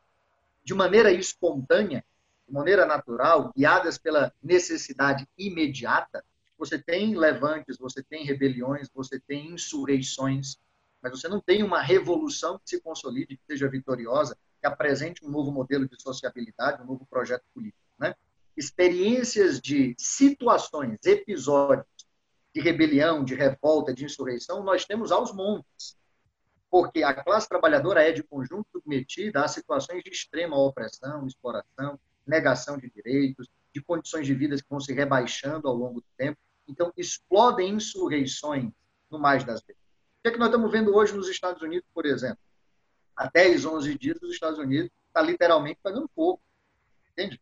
Aquilo é uma revolução? Não, as massas estão insurgindo, existe rebelião, existe revolta, existe confronto, mas aquilo, até adquirir consciência de um programa, uma intervenção política é, específica, planejada. Entendi. Você pode transformar uma insurreição em uma revolução ou não. Sim. A história permanentemente aberta. A dinâmica, a correlação de forças é o que vai decidir isso ao final das contas. Agora, que são experiências importantíssimas, são, né? Por exemplo, o que está acontecendo nos Estados Unidos hoje, o que as manifestações que estão acontecendo na França, que aconteceram na Holanda, ensinam ou não ensinam alguma coisa ao povo brasileiro? Fazem ou não com que no Brasil se questione o racismo. Aqui, entende? Não o caso aconteceu nos Estados Unidos, mas o racismo que acontece todo dia no Brasil. Esse nível de experiência, como está acontecendo lá longe, em outro país, pode ou não levar a um outro nível de consciência com relação ao governo Bolsonaro e à política racista que tem o governo Bolsonaro. Isso influencia uma ação política ou não vai ser capaz de influenciar uma ação política? É nisso que a história está aberta. Entende? É nisso que um setor da classe trabalhadora, um setor dos grupos oprimidos, explorados, um setor das massas populares, né? que já adquire consciência de um programa, aquilo que nós chamaríamos de vanguarda, tenta incidir para provocar esta reação. Se vai conseguir ou não, aí, bom, ninguém sabe. A história está aberta. É a página 2, né? Domingo estão quando eu digo domingo agora, eu nem sei porque o programa vai ao ar, domingo agora já vai ter passado, né? Ah, sim, já vai ter passado. Porque vai ao ar, hoje é sexta, vai ao ar na quinta-feira que vem. Vamos lá, domingo, dia 7. Estão marcadas algumas manifestações antifascistas. Elas vão ter um grande engajamento e participação popular ou não? É evidente que isso influencia. Qual vai ser a reação do aparato policial a essas manifestações? é evidente que isso influencia o desenrolar do processo político. Isso vai aprofundando experiências. O aprofundamento dessas experiências pode nos levar a uma ação ou a um imobilismo. Também tem isso. Né? Sim. Sim. E assim também, qual o uso que o, governo, que, o, que o governo Bolsonaro vai fazer disso? Tipo, vai usar como desculpa para recrudescer uma outra coisa que o Reich fala, né, que é, como, como quem está, os ouvintes já devem ter percebido, é, é, é, é, a leitura aqui mais, mais, mais fundamental desse episódio. É, ele fala, o Reich classifica, eu acho que a gente vai acabar tangenciando algo que já falamos, mas enfim, eu acho importante, até porque como uma pessoa de esquerda, eu gosto muito de colocar o dedo nas próprias feridas para não dizer que a gente só fala mal dos outros. É, o Reich classifica o Stalin como fascista. Ele diz que não só o Mussolini, o Hitler, o Franco. E aí, assim, para o Reich, o comunismo soviético, o nazismo alemão e o fascismo italiano, eles se colocam no exato oposto do socialismo internacional proposto pelo Marx. Ou seja, que, que a experiência soviética não seguiu a cartilha do Marx, isso aí a gente já sabe. Mas o que o, o, o Reich vai além e classifica como, como experiência fascista. Né? E aí ele diz textualmente, nesse, nesse texto que é de 1944, ele diz, o povo russo é governado por um sistema unipartidário ditatorial encabeçado por um Führer autoritário, então assim, por um líder, né? Então, assim, do ponto de vista de que o fascismo ele é, é, é, é o braço, né? Ele é uma força do imperialismo, então não daria para a gente categorizar o comunismo, mesmo a experiência soviética, como fascismo. Mas aí o Reich ele faz toda uma, uma defesa de que sim, Stalin foi um fascista. É, como é que vocês, como é que tu vê isso, Fernando? E depois eu queria saber também a visão do Heráclito. Eu estou jogando essa primeira para ti porque eu sei que eu já, eu já tenho mais ou menos aí uma ideia do que tu vai responder. O Heráclito não. Eu sei. Isso é produto de uma confusão relativamente frequente de associar toda e qualquer ditadura, todo e qualquer regime autoritário, como sendo fascismo. Nem toda ditadura é fascista. Todo fascismo é uma ditadura. Então, classificar o Estado como sendo um ditador, ok, entende? Eu, eu compartilho uhum. dessa, dessa visão. Eu compartilho. É, compartilho dessa visão de que ele é um ditador. Agora, ele é um fascista? Não. Porque, veja bem, se na União Soviética a revolução expropria a burguesia, não há uma burguesia detentora do capital financeiro. Uhum. Fascismo é uma ditadura de classe. O fascismo é um tipo específico de ditadura burguesa imperialista. Classificar o Stalin como fascismo é você esgarçar o conceito de fascismo para, com ele, alcançar outras formas de regime autoritário, outras formas de ditadura. Eu vou sair um pouco da União Soviética e voltar para o Brasil. Nós vivemos de 64 a 85 um regime ditatorial. Há um debate aberto na esquerda e na historiografia marxista até hoje sobre se aquela experiência era de uma ditadura fascista ou não. A ditadura militar brasileira, empresarial militar brasileira, foi uma ditadura fascista? É, é uma, uma resposta em aberto ainda na historiografia marxista brasileira. Entende? É, e isso tem consequências práticas, certo? Porque, veja só, se eu digo que ela é uma ditadura fascista, ela não é a ditadura de toda a burguesia contra a classe trabalhadora. Ela é a ditadura de um setor da burguesia e que pode se chocar, inclusive, com outros setores burgueses. Logo, na luta contra essa ditadura, eu posso me aliar taticamente, em unidades de ação contra a ditadura, a setores burgueses. Se não é uma ditadura fascista, uma ditadura de toda a burguesia, a única forma de derrocada dessa ditadura é a derrocada da própria burguesia e, portanto, uma revolução socialista. Veja como tem diferença entre uma coisa e outra. No caso da União Soviética, nós estamos falando de um Estado operário, um Estado em que a burguesia foi expropriada. É um Estado operário cuja burocracia estabeleceu uma ditadura. Nesse caso, a revolução contra a oposição contra a ditadura imposta por Stalin, ela não vai provocar uma revolução é, social. Social no sentido de que não é uma classe social que vai expropriar do poder uma outra classe social. É uma revolução de caráter político, que vai colocar fim não a uma classe, mas sim a uma burocracia, que era a representação do Estado. Então, sob esse aspecto, é claro, é uma ditadura sanguinária, é, violentíssima, é, nós, trotskistas, fomos os primeiros perseguidos por essa ditadura é, do Stalin, mas não dá para classificar aquilo como fascismo. Na minha opinião, não. É ditadura e nem toda ditadura é fascismo. Não, acho importante essa, essa discussão, porque você vai entendendo, né? Sob essa chave pode ser considerado. Sobre, porque aí é importante porque você tem, você vai deixando os conceitos transparentes, a partir daí você consegue fazer uma análise. Por isso que eu que eu, eu, eu, achei importante e o rumo da tá melhor do que eu imaginava, o rumo da prova. Stalin, como um ditador fascista, então posso me aliar a outros setores burgueses contra o Stalin. E não dá, porque não há setor burguês. A burguesia foi expropriada como classe.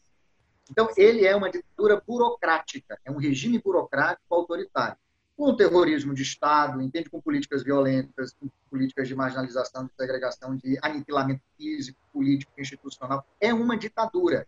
Mas classificá-la como fascista me faz ter uma política contra ela, uma ação política contra ela, distinta da correta caracterização. Por isso, não é só um debate meramente conceitual, é um debate que determina os rumos da luta política contra aquele tipo de ditadura. Muito bom, Fernando, muito bom. Heráclito, tu queria fazer algum tipo de colocação sobre isso? Eu fico dividido. Sinceramente.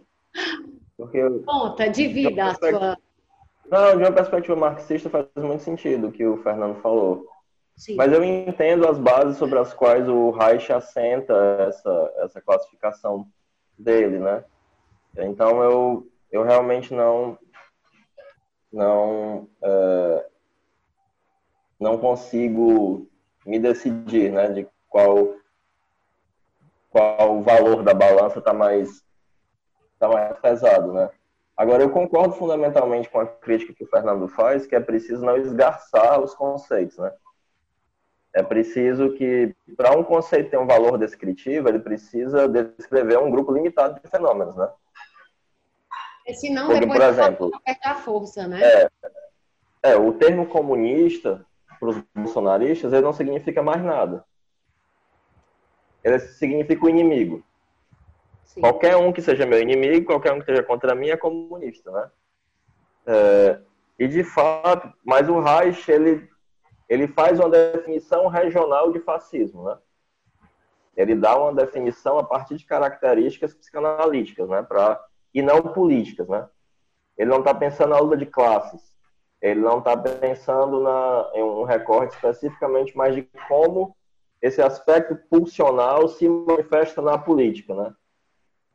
Então, é, eu permaneço dividido aqui. Prefiro não eu tenho argumento para lhe oferecer, então, Heráclito. Ah. Já que eu, Heráclito, aí tu diz assim, eu vou te comprar, Fernando, Fernando fala, eu vou te comprar, peraí. O, outro argumento é o seguinte: fosse Stalin um ditador fascista, na Segunda Guerra Mundial seria impossível a coalizão da União Soviética ao lado dos Estados Unidos e da Inglaterra, da França, contra o nazifascismo. É, faz sentido. Isso aí faz, faz, faz mais sentido, né? Porque, enfim, no final das contas, quem, quem desferiu a estaca no coração do Hitler foi o Stalin, né? É, entende?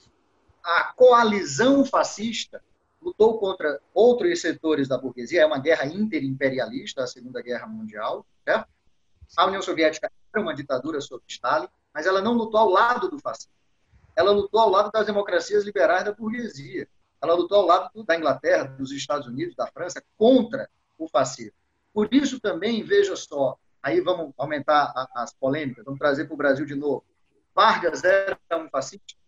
o regime do Vargas era uma ditadura fascista ou era uma ditadura bonapartista? Entende? Uhum. Pega alguns elementos de simpatia ideológica, de associação de ideologia entre o que foi o Vargas no Brasil até 45 e o que eram os regimes nazifascistas. Ninguém nega o apoio dos integralistas Vargas, mas o fato do Vargas é, enfrentar setores da burguesia nacional se colocar, se apresentar acima das classes. E na Segunda Guerra Mundial ser levado à luta junto com as democracias liberais contra o fascismo, dá algumas amostras de que a ditadura vivida no Brasil, ela, embora fosse uma ditadura duríssima, estabelece o terror de Estado. Repito, esse é o problema de você associar toda e qualquer ditadura com o fascismo. Total. Ditadura tem se enfrentar com o fascismo.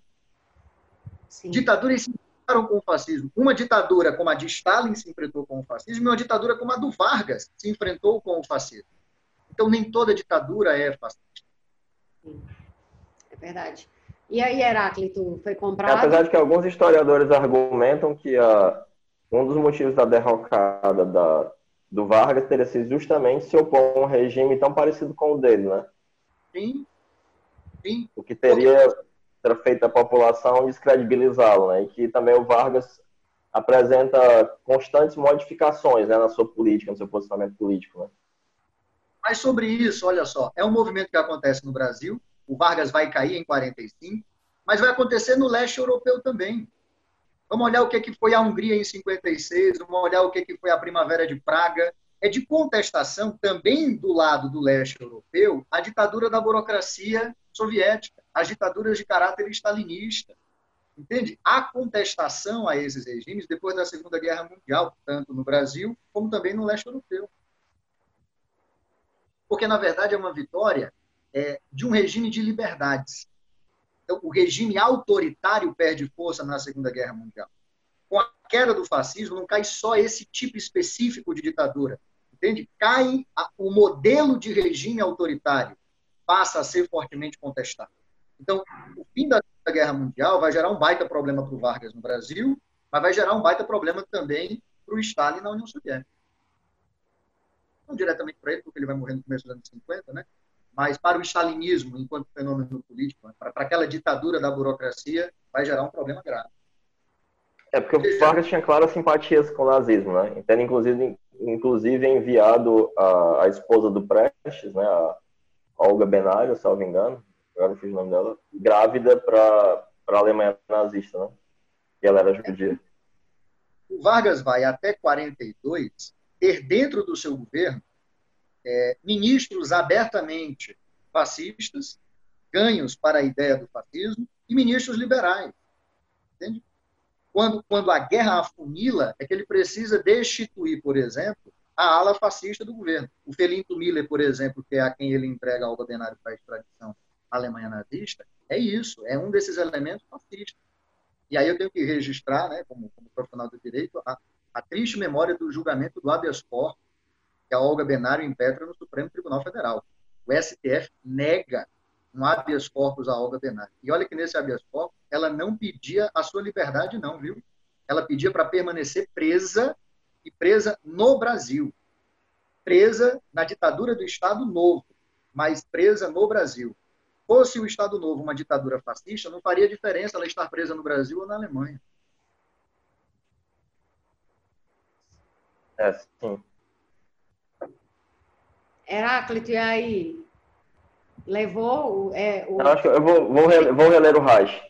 Apesar de me inclinar bastante às argumentações do Fernando, é, por também tem uma base marxista, né? Mas eu vou dar uma relida no Raj. Vou refletir um pouco sobre isso. Mas faz muito sentido, Fernando. Eu, eu penso a mesma coisa. Para mim faz muito sentido, mas eu fico tentando entender assim, que é como se ele, ele ficasse abrindo chaves diferentes para poder, entende, né? Tipo, quando ele fala que pode haver um stalinismo, quer dizer, que o Stalin é fascista, na verdade é como se ele estivesse só arranhando a casca, só arranhando a superfície do que seria fascismo. Quando você faz é, é porque uma, análise, uma das você chega ao que a Fernanda está dizendo. Eu tenho essa sensação. Não, é porque uma das, uma das críticas que se pode fazer à psicanálise é uma certa deshistorização né, dos fenômenos por se pautar justamente por uma perspectiva metapsicológica que seria transhistórica, né? Verdade. É, e aí, justamente, o Fernando contrapõe essa perspectiva a uma perspectiva histórica, né? Pautada pelo materialismo dialético do Marx, né? É, e como eu disse, como faz tempo que eu li o Reich, eu não sou exatamente um psicanalista, né? Aliás, não sou. Mas ainda assim, eu acho que é importante guardar uh, as diferenças metodológicas e, e, e, teóricas dos dois campos, né? Sim. Há diferenças muito grandes entre entre uh, Freud e Marx, né?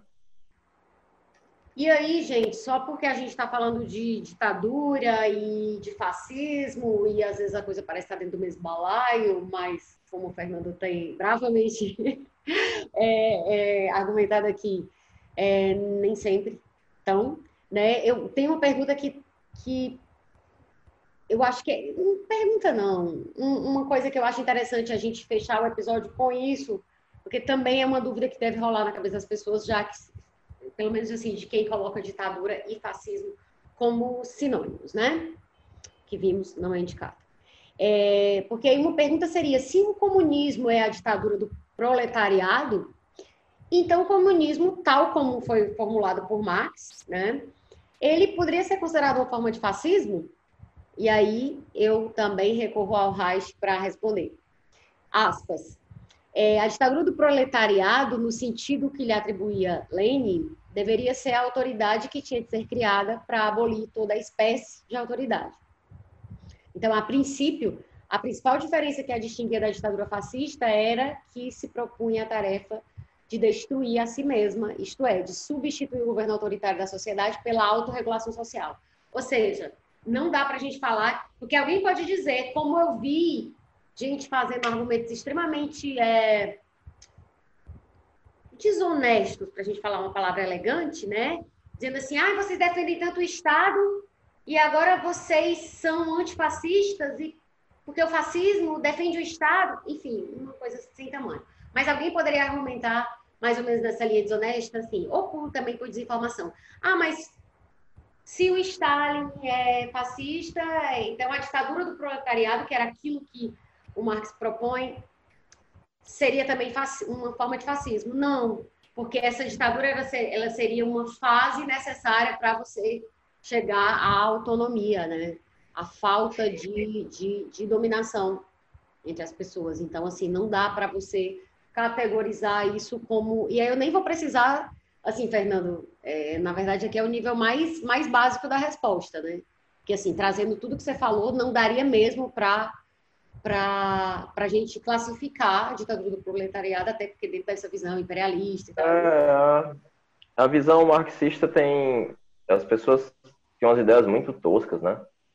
De achar, por exemplo, que o Marx queria abolir a propriedade privada, né? Ele queria abolir a propriedade privada dos meios de produção. Sim, sim. sim. Tipo, é... ah, não tem propriedade privada, então tu não pode ter iPhone. Tipo, ai, socialista de iPhone. Aí vem a clássica, né? Se a clássica trabalhadora tudo produz a ela, tudo pertence, né? Então, me dá a porra. Pois é, né? Então. É. E a noção. Eu, eu acho que o Fernando pode falar muito melhor do que eu, mas o que é, o que é central é a noção de exploração, né? Sim de que o capitalismo ele sobrevive a partir da exploração do trabalhador e não de um preço justo do lucro, né? Que o lucro não é bastante, que isso faria com que fosse um sistema essencialmente é, é, desigual, né? Então, mas a nossa discussão política tem se pautado por uma por uma grande desonestidade intelectual, né? Que inclusive não só pela desonestidade intelectual, mas pelo método fascista de desinformação e de fake news e de criar confusões e de polêmicas, né? Segue-se aí praticamente uma cartilha nazista, né? Se você, é, eu inclusive fiz um vídeo citando uma, uma passagem do Mein Kampf que mostra, né, que está se seguindo a risca a, a, as recomendações, é, é, porque o, o, o próprio o próprio Hitler achava que a massa era ignara, era burra, né? E que, precisa, e que esquecia rapidamente. Então, ao se falar alguma coisa para essa massa, tinha que ser uma coisa de fosse facilmente repetida, que fosse aprendida de imediato, que não dependesse da reflexão. Porque esse, essa massa ela é burra, ela esquece rapidamente, ela tem capacidade de reflexão, né? Então, criam-se esses equívocos justamente para engajar rapidamente as pessoas que são entendidas por essas pessoas que, que as fake news como burras, incapazes de, de, reter durante muito tempo a informação e que precisam de algo que for, seja fácil de repetir. Né? Então, a gente está pautado hoje em dia por esse tipo de linguagem que reproduz as recomendações do Mein Kampf, as recomendações nazistas, né? Que entende a população como estúpida e pauta a sua informação ou desinformação por essas distorções que permitem é, é, é, explorar essa estupidez, né? Sim. Na verdade, quando você vê o, o, De novo aí, eu acho que entra aquele aspecto do irracionalismo, né? De novo, Sim. você não tem que apelar à razão, nem ao pensamento, nem à reflexão. E é sempre uma, uma, uma esfera do instinto e da irracionalidade. como é, como é que o marxismo percebe a sociedade contemporânea. Né? Percebe ela dividida em classes sociais com interesses que são antagônicos e que são inconciliáveis. E ele não enxerga o Estado como um ente neutro, imparcial no conflito que acontece. Então, o Estado, ele é, na verdade, a organização, a institucionalização do poder de domínio de uma classe sobre a outra. O Estado é, portanto, instrumento de dominação de uma classe sobre a outra. Ele não tem neutralidade. É uma falsa consciência, é uma ideologia da burguesia, essa história de um Estado neutro, imparcial, equidistante, entende? Na verdade, o Estado, todo e qualquer regime político dele, é instrumento de dominação de uma classe sobre a outra. Esse tipo de Estado que nós temos hoje, ele é fruto das revoluções liberais burguesas do século XVIII, do século XIX, XVI, XVII, XVIII. Ele é fruto, portanto, das revoluções burguesas. Ele é um Estado cuja natureza é burguesa, instrumento de dominação da burguesia sobre os demais. Então, a democracia burguesa, mesmo a democracia burguesa, ela é uma democracia para os burgueses. Não é uma democracia para o conjunto da população, como se imagina ser. Veja, vamos, vamos dar exemplo dessa falsa consciência e mostrá-la na prática como é, como é uma mentira. A gente fala, por exemplo, que a democracia burguesa garante o sufrágio universal. Então é o seguinte, você que não é uma burguesa, tem um voto que vale peso 1, tanto quanto o voto de um grande industrial, bancário, de um burguês, de um latifundiário, etc. No sufrágio universal, o seu voto vale tanto quanto o dele. No entanto, a burguesia tem o um controle absoluto sobre todos os instrumentos desse Estado que ela criou. Acaba fazendo com que o processo eleitoral ele distorça a representação da correlação de forças políticas da sociedade. Vamos pegar o texto da nossa Constituição. O texto da Constituição diz assim, que o Congresso Nacional ele é formado por Câmara dos Deputados e por Senado Federal. E que na Câmara dos Deputados estão os representantes do povo. Então, olha lá, em termos ideais, conceituais, o povo brasileiro, com toda a sua pluralidade de interesses, estaria representado na Câmara dos Deputados. Então, estariam representados na Câmara dos Deputados, obviamente, não só trabalhadores, mas também burgueses. E aí eu pergunto: existe no Brasil hoje mais operários ou mais industriais? Mais banqueiros ou mais bancários? Mais latifundiários ou mais camponeses? E no Congresso Nacional, Existem mais bancários ou mais banqueiros? Existem mais trabalhadores rurais ou proprietários de terra? Entende que o processo eleitoral gera a falsa percepção de que nós temos como influenciar as regras do jogo. Por isso que a análise marxista é que a democracia burguesa é a forma mais eficaz de dominação da burguesia, porque ela gera a falsa consciência de que a classe trabalhadora está incluída no processo político. Mas a dominação do capital é que se impõe. Veja, eu chego para você e digo o seguinte: eu sou candidato a vereador nas próximas eleições. Não estou, não, tá, gente? É, é, uma, é um exemplo. Mas eu digo para você assim: sou candidato a vereador nas próximas eleições. E aí sou líder de uma ocupação. Então, um contingente de pessoas com habitação precária ocupam um terreno em situação absolutamente precária e levantam moradias, sabe, com, com lona, com o que conseguem de papelão, enfim, subhabitação. E aí eu consigo, por um fenômeno eleitoral, consigo ser eleito vereador de Fortaleza. Do dia para a noite, eu, que fazia parte daquele contingente da população brasileira, daqueles 10 milhões e meio de brasileiros que vivia com 51 reais por mês, passo a ter um bom salário. Passo a ter um plano de saúde. Meus filhos passam a ter agora um plano de saúde, a escola particular e etc. Quatro anos depois, me chega um empresário da Constituição Civil e diz assim: Fernando, você vai ser candidato à reeleição? Eu digo: pretendo. Pois eu banco a sua candidatura. Agora eu banco a sua candidatura, mas você tem que parar com essa história de ocupar terreno onde o setor imobiliário quer construir condomínio. Entende? Não é uma questão moral. agora o dilema é voltar para a subhabitação ou garantir uma condição material que é minimamente. Entende? Digna do ponto de vista, não estou falando moral, eu estou falando de ter acesso a serviços essenciais sociais básicos. Compra de voto na democracia burguesa é só o que tem. E não é uma questão moral. Vamos lá, esqueça de mim, que era o, o, o vereador corrompido, certo? Vamos pensar nas pessoas que estão lá na ocupação. Eu chego na ocupação para você, Paty, que é a líder comunitária. Aí digo assim, Paty, tem quantas famílias aqui? Fernando, aqui tem 150 famílias. Aí eu faço as contas rapidamente, calculo ali uns 450, 500 pontos. E digo assim, Paty, é o seguinte, tu pega aí o número do título de eleitor de todo mundo, da zona eleitoral, e eu pago 50 reais em cada voto. Pago 25 agora e 25 depois da eleição. E tem mais. Eu vou mandar descarregar aqui uns milheiros de tijolo, umas sacas de cimento, vocês botam abaixo essa lona e constroem umas casazinhas melhor. Mas o que, você vai me dizer? Sai daqui, seu corrupto nojento. Rapaz, ninguém tem vocação para herói, não. Ninguém tem vocação para herói, não. Essa democracia é a democracia do capital. Quem tem capital tem liberdades democráticas asseguradas.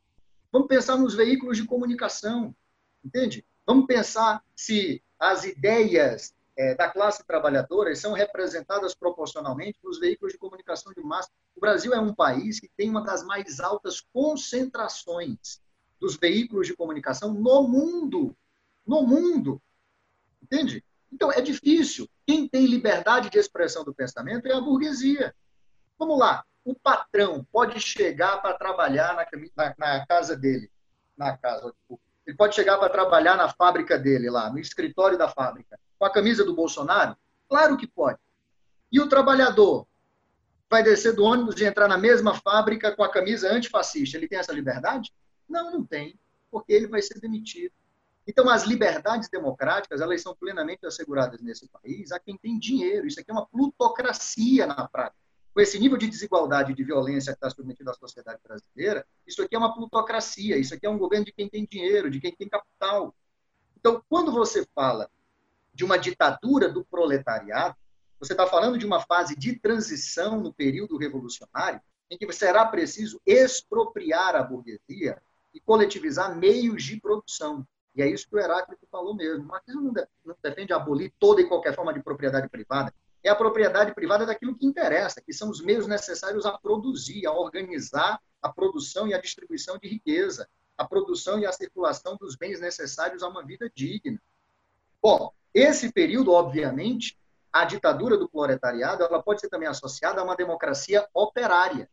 Do mesmo jeito que essa é uma democracia burguesa e é instrumento de dominação da burguesia sobre a classe trabalhadora, num Estado operário, você teria, então, uma democracia operária. E esse Estado seria um instrumento de dominação da classe trabalhadora contra a burguesia. Então, é, é porque, é porque o, o, o marxismo ele, ele ele sofre as consequências de dizer as coisas como as coisas são. Então, se nós enxergamos no Estado burguês e na democracia burguesa um instrumento de dominação, ninguém nega que um Estado operário será também um instrumento de dominação. Só que um instrumento de dominação da classe trabalhadora contra a burguesia. E aí vem a diferença fundamental que você apontou. A burguesia precisa do Estado, da manutenção do Estado, para a defesa dos seus interesses. Por quê? Porque se você, Paty, é uma industrial do ramo de calçado e eu sou também, nós temos interesses em comum, mas nós temos interesses antagônicos também. Eu preciso vender o meu sapato, você precisa vender o seu sapato também. E se eu vendo o sapato para uma pessoa, significa dizer que você não vai conseguir vender o sapato para aquela mesma pessoa. Então, nós temos, enquanto burgueses, interesses que são de conflito, que são inconciliáveis. Temos interesses gerais comuns, claro, mas temos também uma disputa entre nós e o Estado serve para gerenciar também os interesses da burguesia. Se a classe trabalhadora conquista e consolida um processo revolucionário que expropria a burguesia, entre os trabalhadores não há interesses antagônicos. Então, a burguesia não consegue abolir o Estado, os trabalhadores conseguem. Então, uma ditadura proletária ela pode caminhar para a destruição do Estado. E muita gente associa o Estado comunista, a China comunista, a Cuba comunista. É absurdo não isso. existe Estado comunista, porque o comunismo pressupõe o fim do Estado. Exatamente.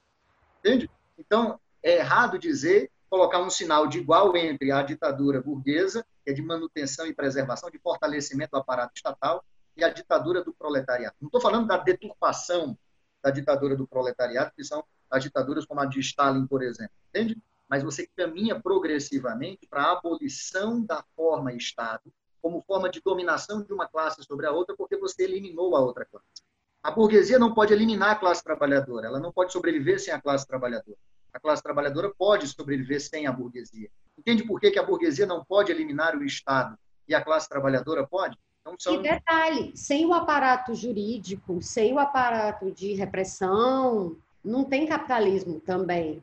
Sem ter um, um aparato jurídico que diga, se você não for trabalhar, você vai acontecer isso e isso. Você, se você depredar a minha vitrine, você vai ser preso. Então, assim, sem o Estado, não tem o que.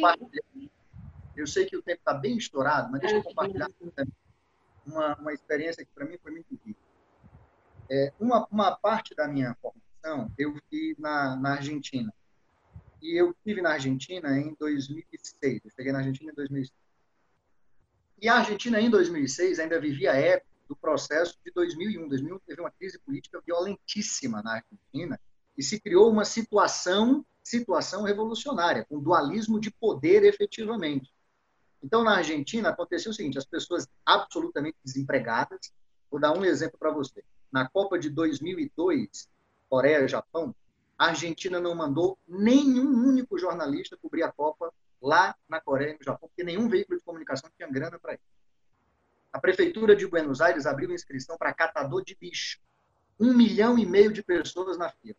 Médicos, engenheiros, professores na fila para conseguir uma vaga de catador de lixo na prefeitura de Buenos Aires. Era isso o cenário aterrador. Então, a imensa massa de desempregados se reuniram em assembleias. Primeiro assembleias de bairro, depois assembleias distritais, assembleias de província, e tomavam iniciativa. Por exemplo, eu não consegui pagar a conta de energia, minha conta de luz foi cortada. A Assembleia deliberava ocupar a subestação de energia e religar a conta de luz. Imagina aí. Em 2006, quando eu cheguei lá, e militei numa organização trotskista lá na Argentina, eu fui localizado em um núcleo que era de uma fábrica recuperada. O que era a fábrica recuperada? Os patrões quebraram na crise de 2001 e demitiram os funcionários. Os funcionários disseram o seguinte: não, demitido está você. Ocuparam a fábrica e continuaram produzindo. Apossaram na fábrica e continuaram. Então, eu me reunia em um núcleo com parte dessas operárias e operários. Era uma fábrica de, de, de, de tecido. E, e parte dos esforços ali era criar uma nova forma de relação dentro da fábrica, para não reproduzir entre os trabalhadores que haviam assumido o controle da fábrica as mesmas relações patrão-empregado próprios do modo de produção capitalista. Rapaz, dificílimo, porque isso impõe uma forma de regulação da produção, mas que não reproduza os vícios da opressão da relação patrão-trabalhador. Entende? Então, é uma, é uma experiência que não tem receita de bolo. Ninguém sabe de antemão como vai ser. E dá certo e dá errado. Você quer ver um outro argumento? Tem muita gente que diz assim: me diga um lugar do mundo onde isso funcionou, onde essas suas ideias funcionaram. Isso é um argumento muito frequente, né? muito frequente. E a planificação da economia, o controle central sobre o que produzir, para quem produzir, como distribuir, foi tão importante que transformou a Rússia praticamente feudal no primeiro país a colocar o, homem em órbita, a colocar um artefato humano no espaço.